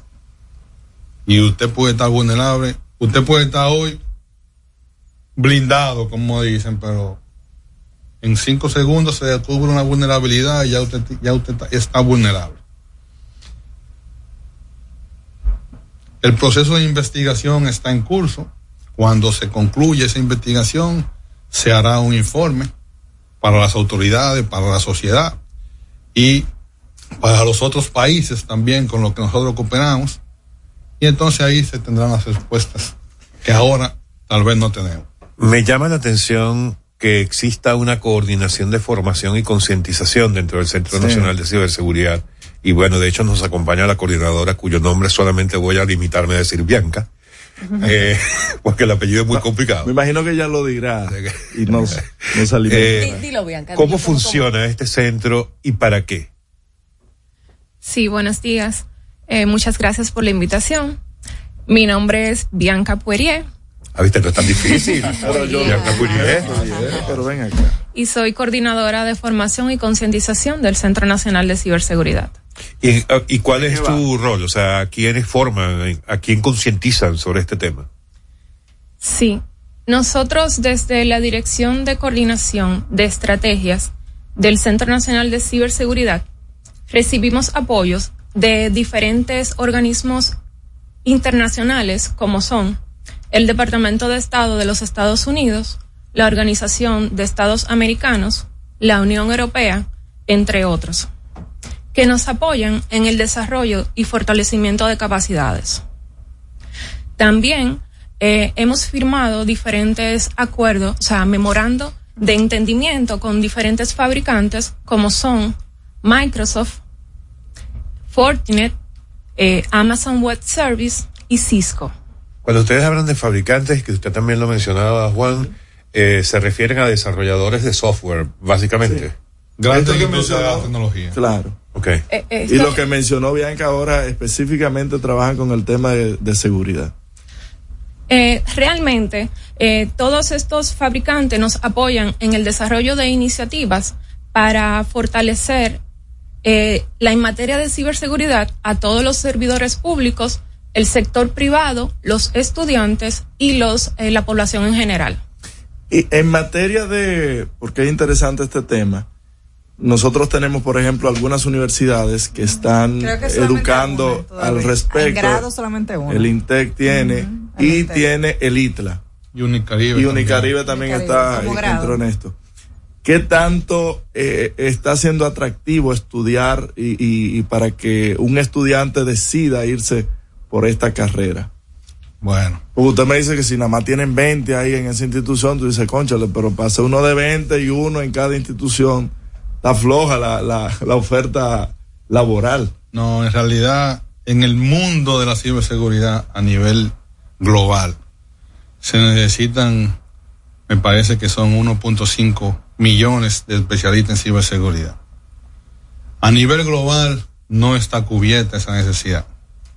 En la República Dominicana, como mencionamos, nosotros tenemos universidades que ya ofrecen las eh, la ingeniería en ciberseguridad, maestría en ciberseguridad. En el ITLA hay técnicos en- en seguridad cibernética. ¿Y qué tan atractiva es? Normalmente el personal que estudia ciberseguridad ya antes de salir de la universidad o, de la- o del instituto ya tiene trabajo. Muchos con trabajos remotos, con empresas internacionales, remunerado. bien remunerados. Ese es un gran problema que tenemos nosotros aquí porque nosotros tenemos una escala salarial Claro. que no podemos competir con eh, empresas multinacionales que ponen a los muchachos a trabajar en su casa y le pagan tres veces lo que nosotros le Es podemos es pagar. una fuga de talentos eh, en esta área muy significativa. Indudablemente. A mí me gustaría saber, eh, cada año yo siento que los, eh, los delitos cibernéticos incrementan. Eh, incluso en el 2022 uno de los delitos más comunes fueron ciberdelitos. Entonces me gustaría saber en ese sentido cuáles son los delitos más comunes y cómo podemos como ciudadanía cuidarnos. Sí. El ciberdelito, de acuerdo a lo que dicen en, en cónclaves internacionales, está dejando más que la droga. Wow. Wow. Porque además, Wow. las, la, la normativa y la legislación es muy débil Claro. a nivel global.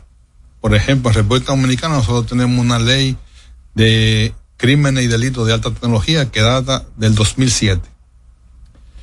El Centro Nacional de Ciberseguridad, como, una de las iniciativas priorizadas de la Agenda Digital 2030, que es nuestra Estrategia Nacional de Transformación Digital, presentó al Ejecutivo una, un anteproyecto de modificación y actualización de esa ley. Pero también nosotros tenemos en el Congreso, que es una iniciativa de la senadora Farideh Raful, la ley de gestión de ciberseguridad. Y Oye, también, Faride con una iniciativa, wow. y también, y también tenemos, yo no me meto en eso, yo, yo soy policía. y también tenemos eh, una actualización de la ley de protección de datos personales, que en ese consejo directivo de la semana pasada, el presidente del consejo y ministro de la presidencia se comprometió y también se comprometió en el lanzamiento de la Estrategia Nacional de Inteligencia Artificial la semana pasada, de que esa ley de protección de datos, esa actualización, esa propuesta, será presentada lo antes posible. A mí, a mí me preocupa un poco el tema de las consecuencias. Cuando identificamos un hecho similar al que ocurrió en migración, eh, sabemos que muchas En el veces IAD también pasó con personas eh, tienen eh, su domicilio, residencia en otros países. Entonces, ¿qué podemos hacer nosotros eh, en el ámbito de consecuencias cuando no son locales? Por eso el país es signatario del convenio de Budapest, que es un convenio que tiene que ver con temas de ciberdelito. Sin embargo, eh, muchas veces, aunque nosotros tengamos en nuestro país, podamos individu- individualizar el, e- el evento, no siempre tenemos esa respuesta de los países aliados. Bianca, consejos para personas comunes y corrientes, normales, con nuestras cuentas de correos, con nuestras cuentas de redes sociales, que hay muchas personas que tienen un descuido enorme, suben fotos de todo tipo, todo lo publican. ¿Qué, qué, qué tenemos que tener en cuenta al respecto? Bueno, con relación a las eh, cuentas, debemos tener pendiente que las contraseñas no deben de ser únicas. Es decir, hay personas que ponen la misma contraseña en su correo electrónico, en la cuenta bancaria, en el celular y así por el estilo. O sea, esta no es una buena práctica. Pero eso es perfecto, porque uno se acuerda de todo entonces. La única forma de... Y también eh, no, se, no es aconsejable poner, por ejemplo, la fecha de cumpleaños, eh, el nombre de su mascota, ni nada del, por el estilo. O sea, debe de ser una contraseña robusta de 14 dígitos, preferiblemente. 14 dígitos, que Uno, sea... dos, tres, cuatro, cinco, seis, siete, hasta el 14. Sí, entre letras, eh, números, signos, o sea, caracteres especiales y así. También recomendamos que, por ejemplo, si pueden poner alguna frase, por ejemplo, si a usted le gusta la lectura, tiene un libro en específico eh, y hay una frase que le gusta, bueno, la puede combinar con números, eh, caracteres especiales y así sería más eh, fácil de recordar. O un nombre de una canción. También el nombre de una De canción. reggaetón, tracata, algo así. Esa sí La- que te la hackean fácil. bueno, lamentablemente se nos acabó el tiempo, pero no me gustaría que nos fuéramos sin esta pregunta, Juan. ¿Cómo estamos con respecto, no sé si a la región o al mundo, eh, el Estado dominicano, cómo está en términos de ciberseguridad? Si estamos bien, si no estamos bien, no nos dejes angustiados antes No, de... no, no. Le diré algo, no sé si ustedes lo saben, pero nuestro país es un referente a nivel de ciberseguridad. en la- Vamos por en- encima de Haití. en, en la región. Nosotros en Latinoamérica, en la última medición de la Unión Interna- Internacional de las Telecomunicaciones, que mide los índices de ciberseguridad de los países, nosotros quedamos en sexto lugar a nivel de Latinoamérica. Pues ahí, Arriba de nosotros, Estados Unidos, Brasil, Argentina, países que yo digo que estamos desde el 3, porque ese es un trampolín, nosotros no podemos comparar con esos países. Pero también en el índice nacional de ciberseguridad que mide la e-Governance Academy de Estonia, Estonia es un referente mundial de ciberseguridad, nosotros avanzamos desde la posición 58 a la posición 28 en el índice nacional de ciberseguridad. Es decir, que nuestro país está bien posicionado en términos de ciberseguridad. Igual, por ese motivo, la Unión Europea escogió a la República Dominicana para la instalación del Centro de Creación de Cibercapacidades de la región de Latinoamérica y el Caribe. Ese centro que se llama LACFOR se encuentra en la República Dominicana y nosotros compartimos espacio con ese centro donde se, se capacitan a todos los eh, el personal de ciberseguridad de Latinoamérica y el Caribe. Ah, pero tenemos que tener otra nueva conversación para hablar exclusivamente de eso. Cuando Qué quiera. interesante. Cuando quiera. Muchísimas gracias. Gracias a ambos por acompañarnos. Juan Gotró, director ejecutivo del Centro Nacional de Ciberseguridad, y Bianca Puriet, Bien, bien, bien. coordinadora de formación y concientización del mismo Centro Nacional de Ciberseguridad. Y no se diga más. Muchísimas gracias. Gracias. Gracias. Al regreso, más información en No se diga más. Hey, ¿y qué se siente montarte en tu carro nuevo? La emoción de un carro nuevo no hay que entenderla, hay que vivirla. 25 años encendiendo nuevas emociones contigo. Visítanos en concesionarios, dealers, sucursales y en autoferiapopular.com.do. Te aseguramos las condiciones de feria que se anuncien. Banco Popular, a tu lado siempre. Que ahora Leonardo y 60 mil dominicanos más tengan su título de propiedad, lo logramos juntos. Gobierno de la República Dominicana. Entérate de más logros en nuestra página web, juntos.do.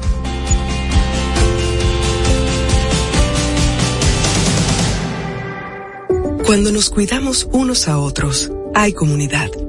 Donde hay comunidad, hay más oportunidades.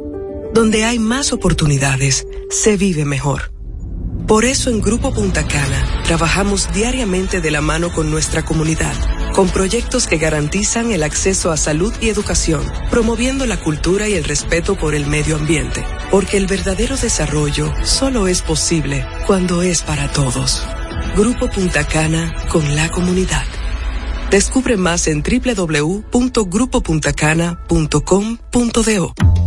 Dale el toque dulce a tus mañanas con las nuevas French Toast Sticks de Wendy's. Deliciosas tostadas francesas cortadas a mano, crujientes por fuera y suaves por dentro, servidas con rico sirop. Disponibles de lunes a viernes de 7 a 10.30 y sábados y domingos de 7 a 11 de la mañana. Pruébalas ya, el desayuno perfecto para tener un buen día. Solo en Wendy's.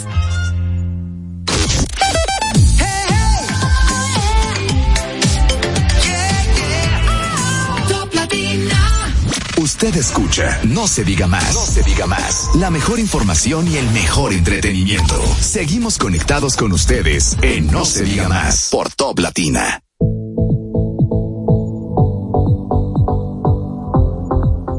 Bien, amigos de vuelta en No se diga más a través de Top Latina. Bueno, vamos a darle la bienvenida ahora a nuestro próximo invitado, don Servio Tulio Castaño Guzmán, No le gusta que le pongan. Vicepresidente ejecutivo de Fijos. Bienvenido.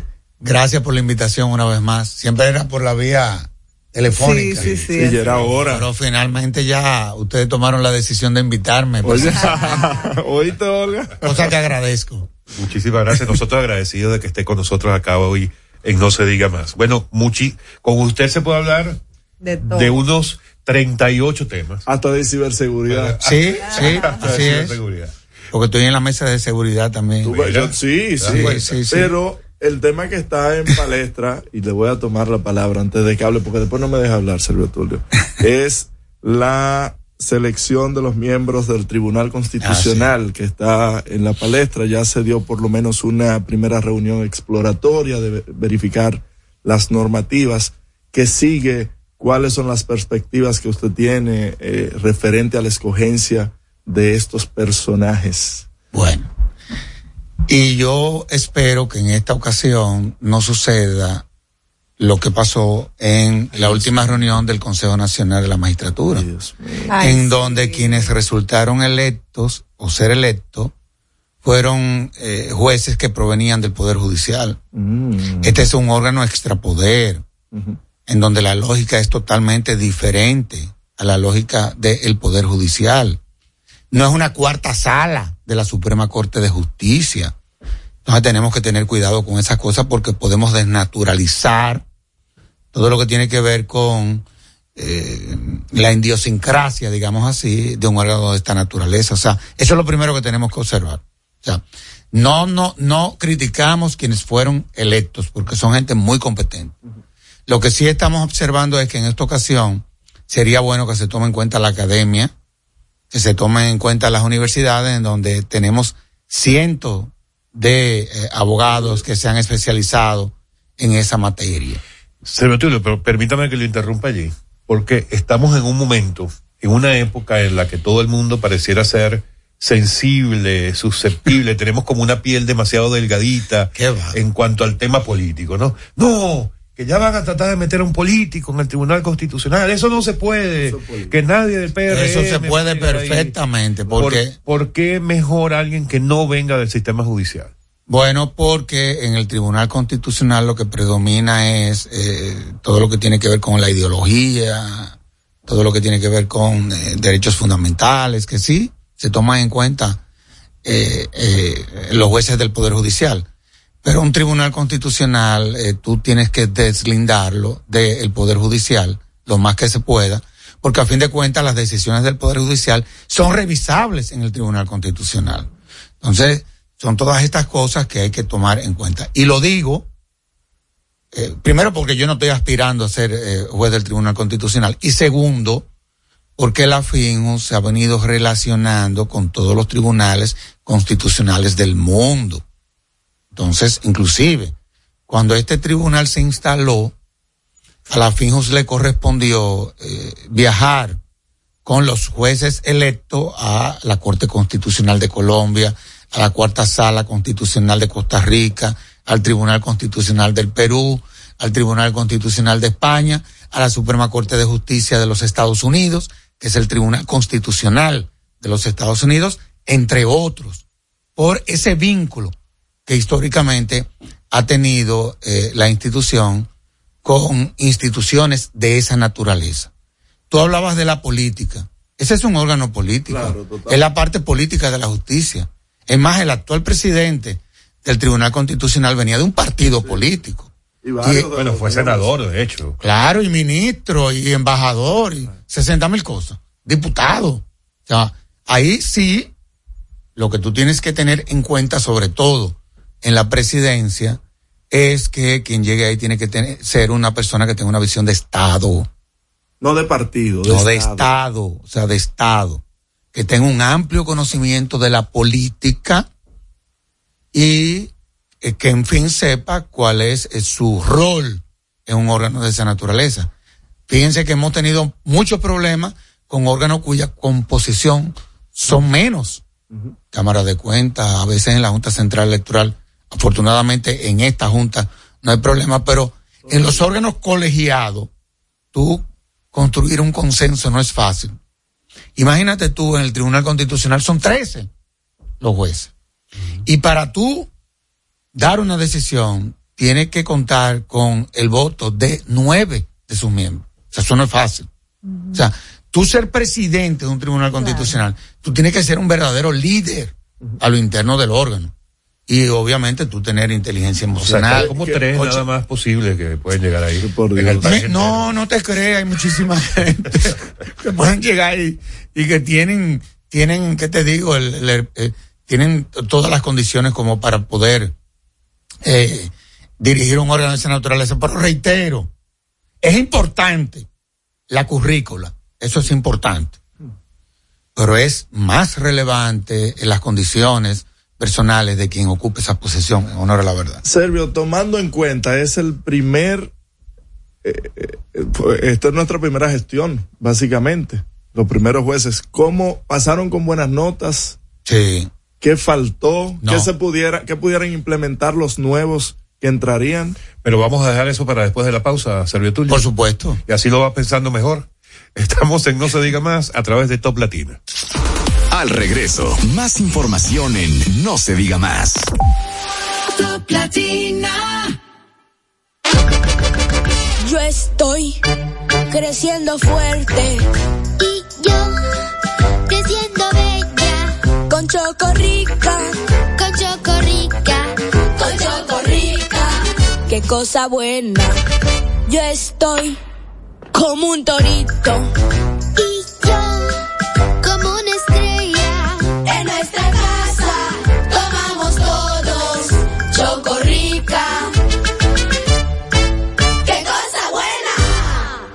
Cuando nos cuidamos unos a otros, hay comunidad. Donde hay comunidad, hay más oportunidades. Donde hay más oportunidades, se vive mejor.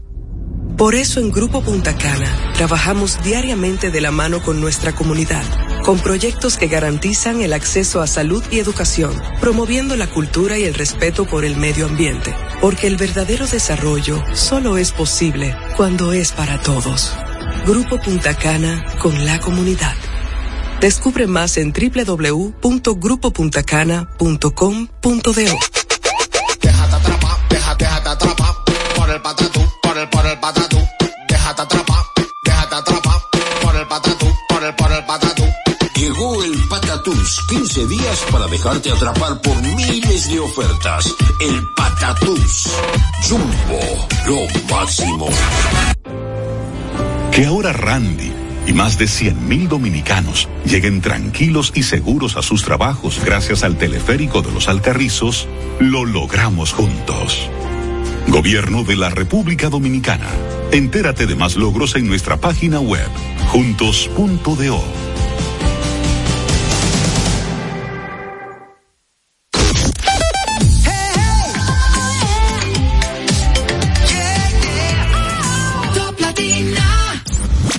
escucha No se diga más. No se diga más. La mejor información y el mejor entretenimiento.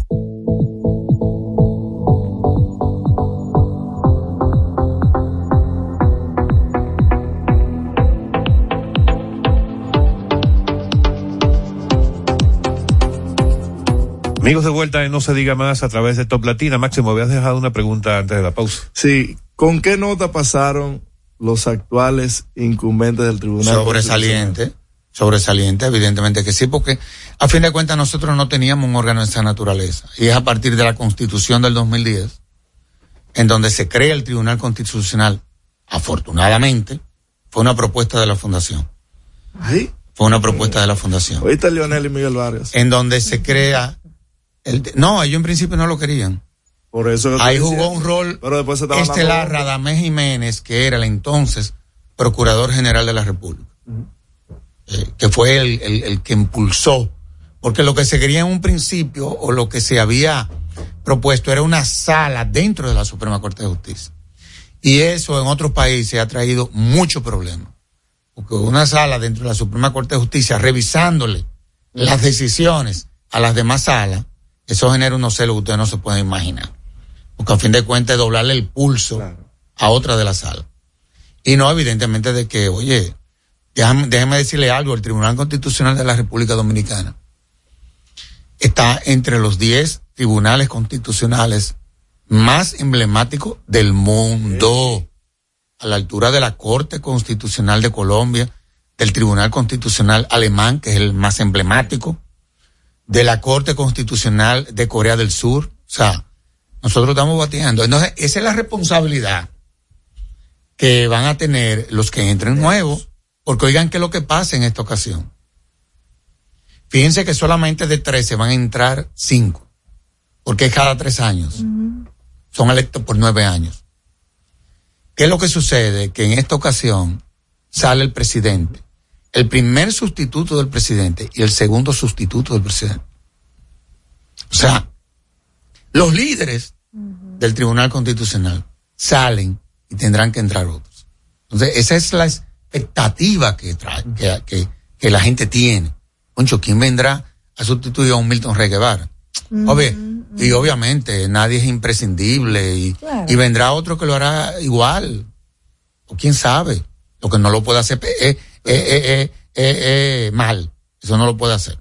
Porque frente a este buen ejemplo que están dejando estos jueces, evidentemente de que hay un reto, pero vuelvo y te reitero, yo estoy muy optimista en todo esto. Hay un ánimo en, en la clase jurídica impresionante, pero tenemos que tener el cuidado, reitero, reitero, de que tenemos que tener una visión más versátil, más amplia. Ahora, Servitrio funciona exactamente igual que con el resto de las altas cortes eh, en, en el Consejo Nacional de la Magistratura. Se invita, o sea, se hace la convocatoria abierta. Hay instituciones que, que, proponen, postulan. claro. Hay individualidades que se postulan también. Claro. Y la selección es- funciona exactamente igual. igualito. Se, se, se, se, analiza todo lo que ha sido su hoja de vida, eh, todo lo que ha sido, por ejemplo, en esta ocasión, su comportamiento, eh, todo lo que es su acervo jurídico, evidentemente de que sí. Debe de manejar el derecho público, en principio.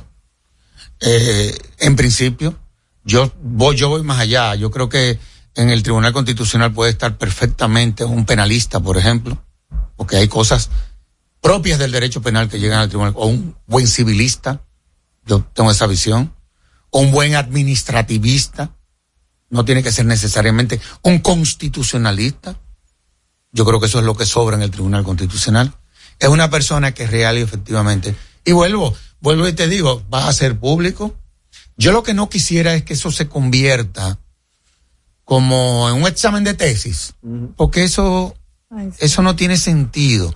Comienzan a hacerle una serie de preguntas que a veces da la impresión de que bu- buscan las más difíciles para como ver. para y yo creo que eso no es necesario honestamente hablando a fin de cuentas ya el tribunal yo creo que ahí está todo escrito el tribunal ha dado casi siete mil sentencias ha opinado de todo y acuérdense que este es un órgano en donde así como en el poder judicial lo importante es la norma Aquí la relevancia del Tribunal Constitucional es la jurisprudencia.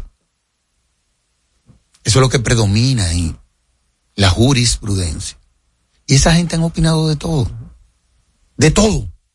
Yo creo que, yo no creo que existe un tema que no haya llegado al Tribunal Constitucional y las decisiones están ahí. No, no pongan a esta gente y lo comienzan a examinar y a hacerle preguntas muchas veces que no tienen respuesta. Porque el derecho es así. El derecho es tú interpretar. Es como la norma. Por eso se dicen los tribunales. ¿Eh? No somete a esa gente a eso. Honestamente hablando se lo digo. Chequea lo que es su hoja.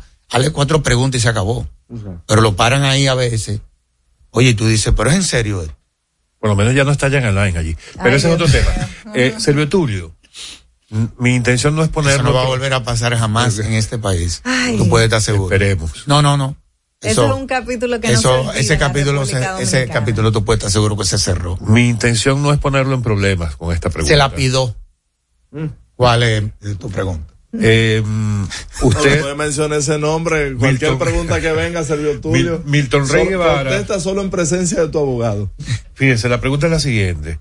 El Tribunal Constitucional en el año 2010, eh, la inclusión del Tribunal Constitucional en la Constitución del 2010 parte de una propuesta de Finjus. Sí, no, no, Milton Rey Guevara viene de Finjus. Sí. ¿Por qué Servio Tulio Castaños Ay. empieza la entrevista de hoy advirtiendo que no le interesa llegar al Tribunal Constitucional? No, porque. Eh, A mí me parece un buen nombre. No, pero venga, no, no, no, como- no, no, no, no. Porque pero- también ha opinado sobre todos los temas Además de poder tener en no se diga más a, a- a un próximo magistrado o presidente del Tribunal Constitucional. Yo prefiero venir a no se diga más quien yo soy. Honestamente. Pero ¿por qué no asumir el reto, por ejemplo? Porque no me anima en honor a la verdad. O sea, te lo digo honestamente hablando. O sea, como que dentro de lo que yo he querido ser en la vida, como que en mi agenda no está ser juez de ningún tribunal. Honestamente hablando lo digo. Y hay gente que le molesta que yo diga eso. Pero es la verdad, yo no puedo hablar mentira. Yo sería el primer sorprendido si me veo en el TC, yo mismo.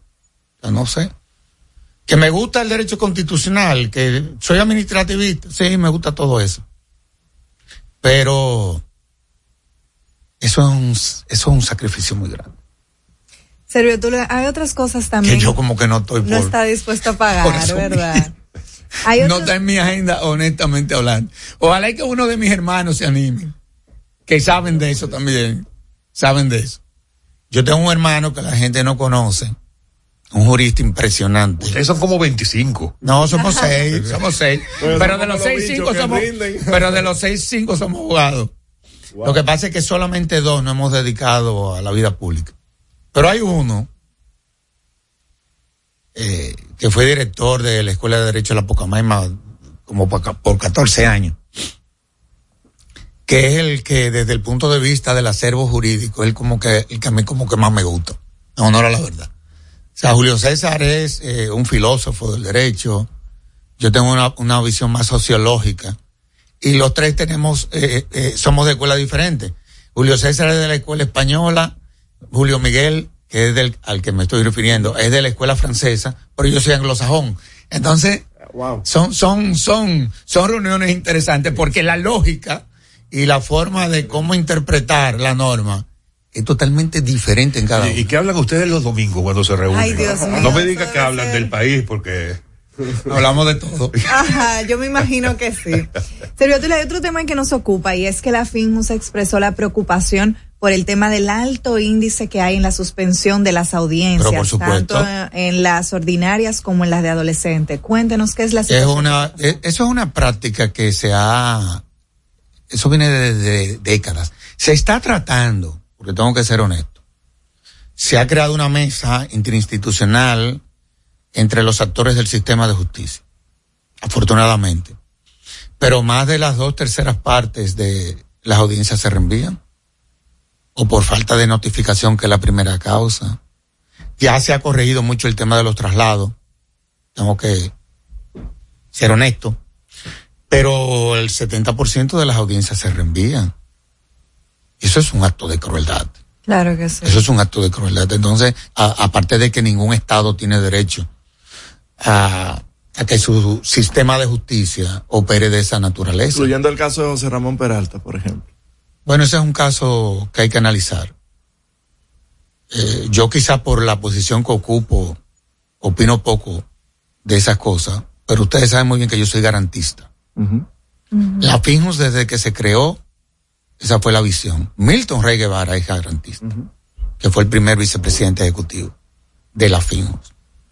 Y nosotros no estamos de acuerdo que, que para que tú tengas que hacer una investigación, Claro. tú tienes que meter preso a una gente. Yo no estoy de acuerdo con eso. Por más que me lo expliquen, yo no, y por más que me critiquen, le deseo suerte y que le vaya bien. Pero eso no es justo. O sea, eso no es justo.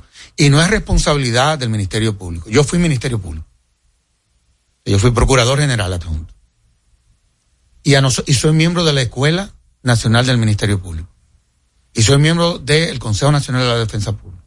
Del Consejo Consultivo del Poder Judicial. Y del Consejo que le está dando seguimiento a la reforma de la policía. Es decir, estoy dentro de- del, del sistema de justicia. ¿Cómo es posible que para tú investigar a una gente es como sin preso no hay proceso? Yo no estoy de acuerdo con eso. Aquí hay casos en donde inclusive gente que ha durado uno, dos, tres, cuatro años preso, después la declaran inocente. Sí, sí, sí. Yo te admito que a un violador, a un asesino en serie, pero eso no, otra cosa. Aquí los procesos que se le siguió a los banqueros, toda esa gente estaban en su casa y a todito lo condenaron. ¿Y cuál es el problema? Entonces nosotros tenemos que tener cuidado con eso. Hay una mediatización de la justicia. Sí, claro que sí. Pero es que el juez, y vuelvo y te reitero, no, no es el Ministerio Público el responsable de eso. Porque por la naturaleza el Ministerio Público siempre va a solicitar la prisión Claro. preventiva. Esa es su naturaleza.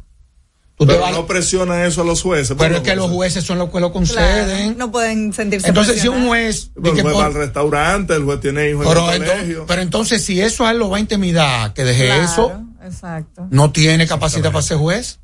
Yo voy al restaurante también. Así. Y mira lo que estoy diciendo. No, pero no. Un Estado no se puede manejar de esa forma. Así no. Entonces, eso, eso es algo que a la gente, eso tiene una morbosidad. Ay, sí. Eso le agrada Vamos a estar claros. claro. Y fíjense que yo no estoy hablando de ningún caso en específico. Yo estoy hablando del sistema. Y hay gente que probablemente me esté escuchando a mí y me esté diciendo de todo. Ese es su problema.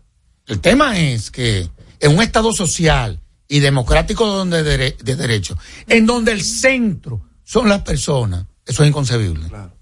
Por más que a mí me lo expliquen. Y si esto lo tenemos que enseñar desde la primaria, entonces pongámonos en eso. Wow. Y eso tú sabes quiénes, a quiénes es que le duele. Cuando a una familia le sucede. Así es. Porque mientras a ti no te suceda No, no eso, celebra. la mayoría está de acuerdo con eso. Pero cuando a ti, hasta, hasta que a ti no te metan preso un primo, un hermano que puede caer preso, porque esa es la diversidad. Eh, hasta- a- no hay ningún problema que lo metan preso. Entonces eso no se puede. Y aquí esa práctica. Y que es el día a día, porque el tránquenlo, eso es parte del día a Otra día. cosa. Mi alumna querida, Jenny Ay, Berenice. Ay. con relación a la prisión preventiva. Mm. Hay más presos preventivos. Ay, sí. Cuando tú analizas el primer semestre, porque tú- los datos están ahí. Claro. Cuando tú analizas el primer semestre del 2022 versus el primer semestre del 2023, en el 2022 hubieron 3.468 medidas que fueron acogidas. En el, prim- en el primer semestre de este año En son seis meses. En, el, en, en- en seis meses. En el primer semestre de este año, ¿tú sabes cuánto van? Casi cuatro mil. No, pero no puede ser. Entonces, es un tema. Sin siquiera las condiciones, que de eso vamos a hablar después de la pausa de las condiciones del estudio que ustedes hicieron. Al regreso, más información en No se diga más. Top Latina. Aprendo en el colegio. Me llena de energía. Me brinda vitamina. Para ganar el juego.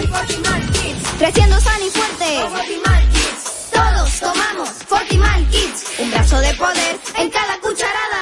Fortalece el sistema inmune de tus hijos con Fortimal Kids. Fuente de omega, vitaminas A, D y extracto de malta. Con rico sabor a naranja. Un producto de laboratorios Dr. Collado. Dale el toque dulce a tus mañanas con las nuevas French Toast Sticks de Wendy's. Deliciosas tostadas francesas cortadas a mano, crujientes por fuera y suaves por dentro. Servidas con rico sirop. Disponibles de lunes a viernes de 7 a 10.30 y sábados y domingos de 7 a 11 de la mañana. Ya. El desayuno perfecto para tener un buen día. Solo en Wendy's. Ahora la gran diferencia está súper cerca de ti. Supermercados Nacional Sarasota. Un nuevo espacio cómodo y práctico con la gran variedad, servicio, precios y calidad que mereces. Avenida Sarasota 101, esquina calle Dolores Rodríguez Objío. Supermercados Nacional. La gran diferencia.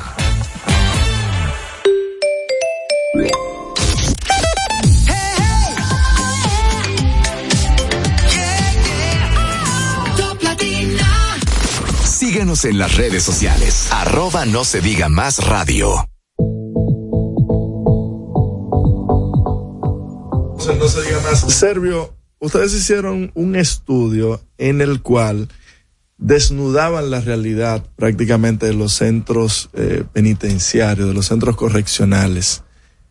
Primero, tus impresiones al respecto y luego, ¿qué se ha hecho a partir de que este estudio se entregara? Fue a mediados de año, básicamente. Sí, lo que pasa es que por ley, eh, la defensa pública tiene que eh, hacer un levantamiento eh, de en qué condiciones están los internos.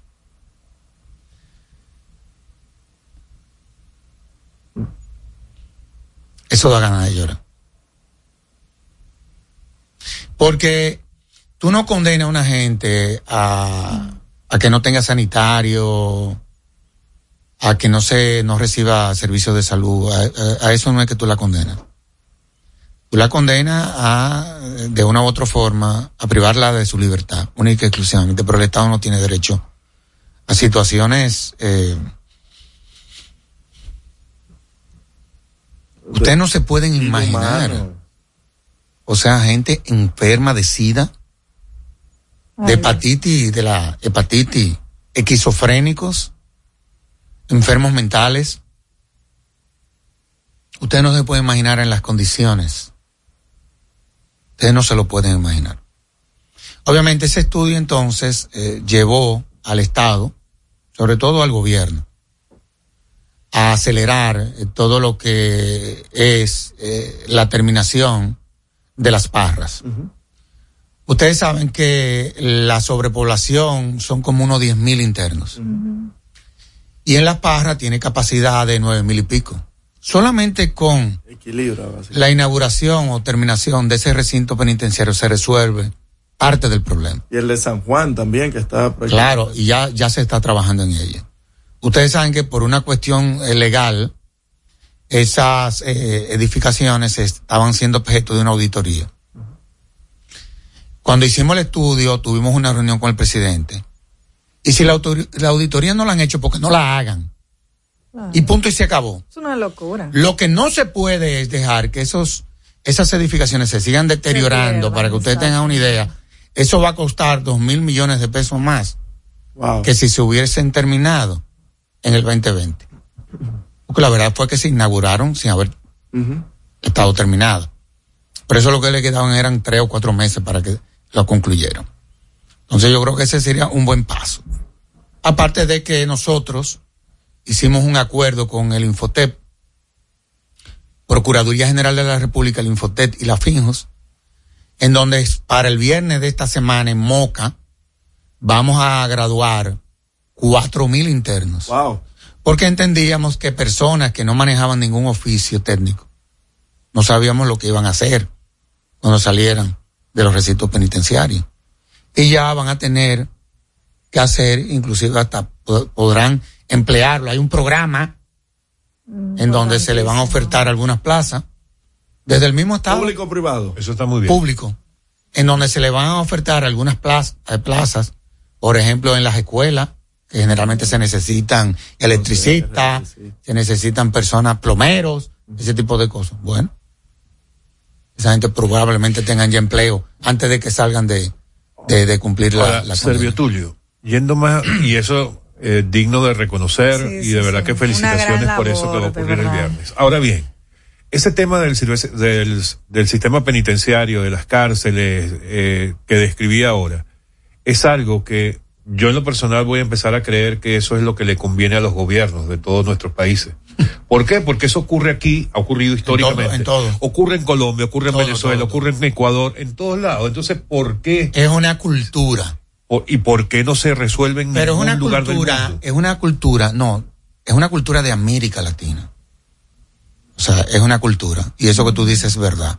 Tú te vas a cualquier recinto penitenciario y bueno, son muy pocos los países los que han dado el salto.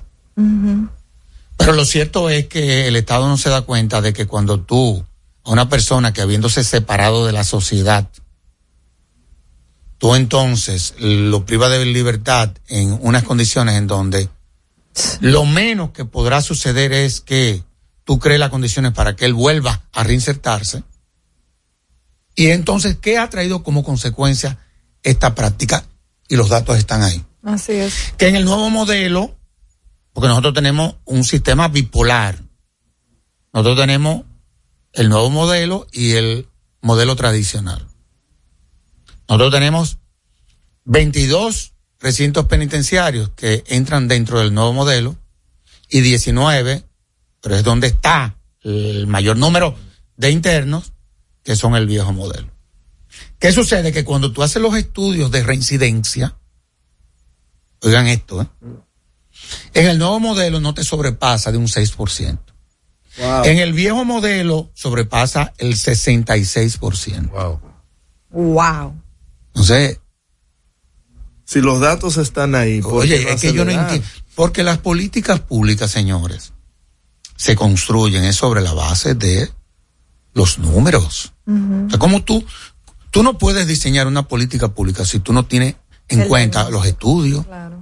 Por ejemplo, y lo tengo que decir, en esta administración, y yo no soy del PRM, pero lo tengo que reconocer, en esta administración, en cuanto a lo que tiene que ver con el tema de la seguridad, que es uno de los temas que más les preocupa a la ciudadanía, esta es la administración que más estudio ha hecho. Hasta tal punto de que la FINJUS, para que ustedes tengan una idea, y yo hablo poco de eso, la FINJUS es la que hace los estudios de victimización a nivel nacional. O sea, el ministro de Interior y la Mesa de Seguridad eligió una institución de la sociedad civil independiente para que no se dijera que los datos que se recogían, el gobierno lo maquillaba. Ajá. ¿Qué pasa? Nosotros hemos contratado verdaderos expertos y hemos hecho 27 estudios. Fíjate, me refiero a la victimización. ¿Qué es eso? Eso es, y no se corresponde muchas veces con los datos que da el gobierno, porque el gobierno da los datos que recogen las instituciones. Pero no todo lo que pasa en el país llega al Poder Judicial. O sea, no todas las personas que son atracadas Sí, sí, sí. van a la policía. Eso es así. Entonces, hay una, hay un, hay una diferencia abismal Eso es así. de lo que dice el Estado, que está bien, porque Sí. es lo que tiene que hacer, es lo que se, con- se construye desde el Estado, versus lo que pasa desde la sociedad. Entonces, ese es el trabajo que hacemos nosotros.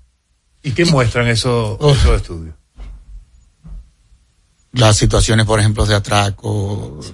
Pero para que de, de cada 10 atracos, uno o dos llegan a la Ponen policía. denuncia. Eso es así. La gente no le interesa. Pero es por lo Ahora que que- representa también tú darle seguimiento a un Claro, proceso entonces, como tú tienes un equilibrio ya ahí, sociedad y Estado, para tú entonces tener una visión holística, digámoslo así. Y se está tomando en cuenta Sí, sí. ambos. Sí, sí.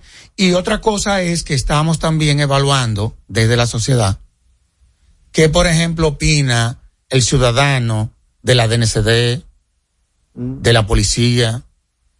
Y tú te encuentras con que en los barrios que están intervenidos, la gente confía más en la policía que en lo que no están inter- intervenidos. O por ejemplo, la DNCD. La DCN DNCD a veces no te crea que saca buena nota. Por la forma en cómo la DNCD actúa. Eh, no es que diga que sea agresiva. porque a fin de cuentas es contra el crimen organizado, que es complicado, y yo lo entiendo. Pero tú te encuentras, por ejemplo, la policía turística saca de las mejores notas. Sí, sí. Una cosa impresionante.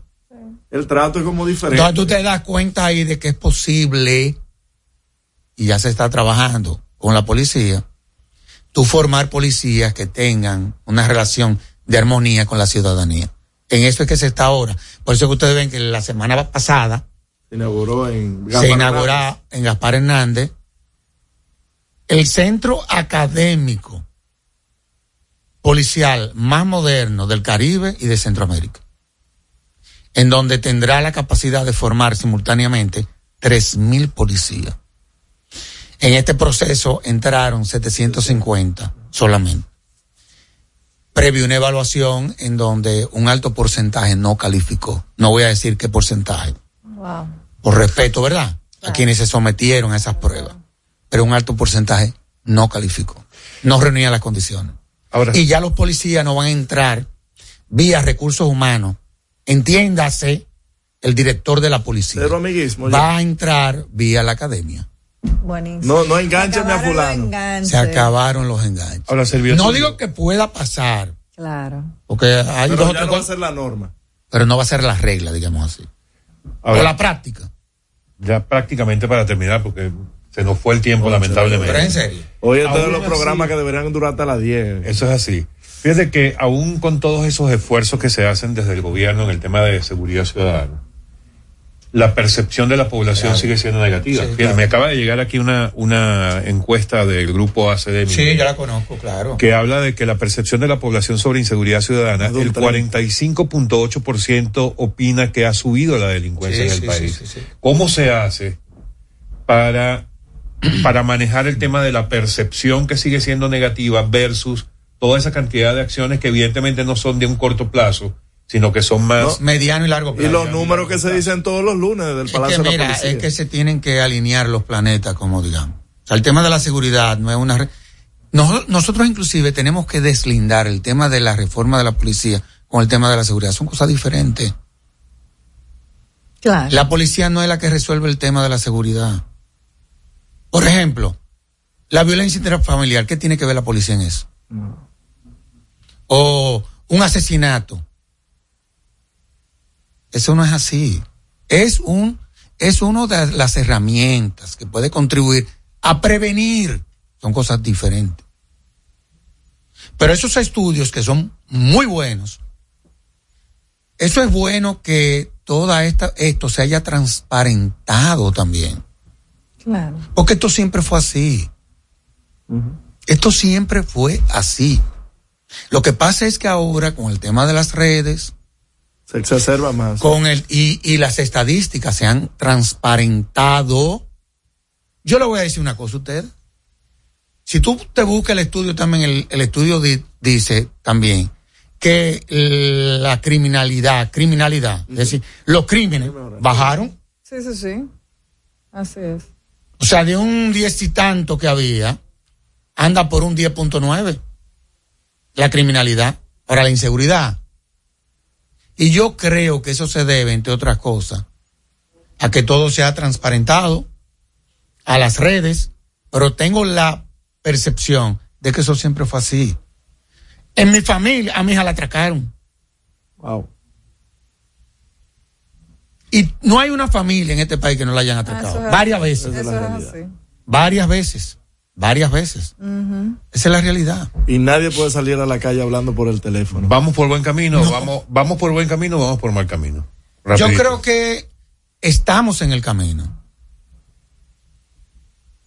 Porque a fin de cuentas, y yo quise involucrar en esto y, y hice muchísimos esfuerzos a los partidos políticos, porque este es un tema que nos afecta a todos. O sea, el tema de la inseguridad no afecta al PRM solamente, afecta al PLD, afecta a la familia del PRD, afecta a la familia de la Fuerza del Pueblo. Claro o sea, es un tema de todo el mundo.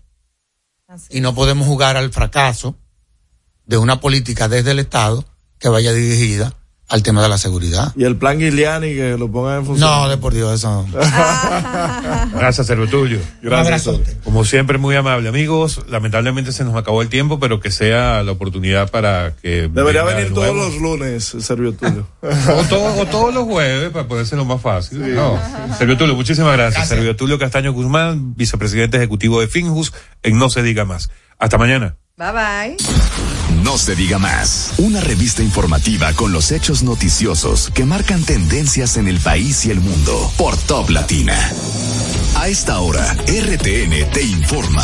Esto es lo que debes saber.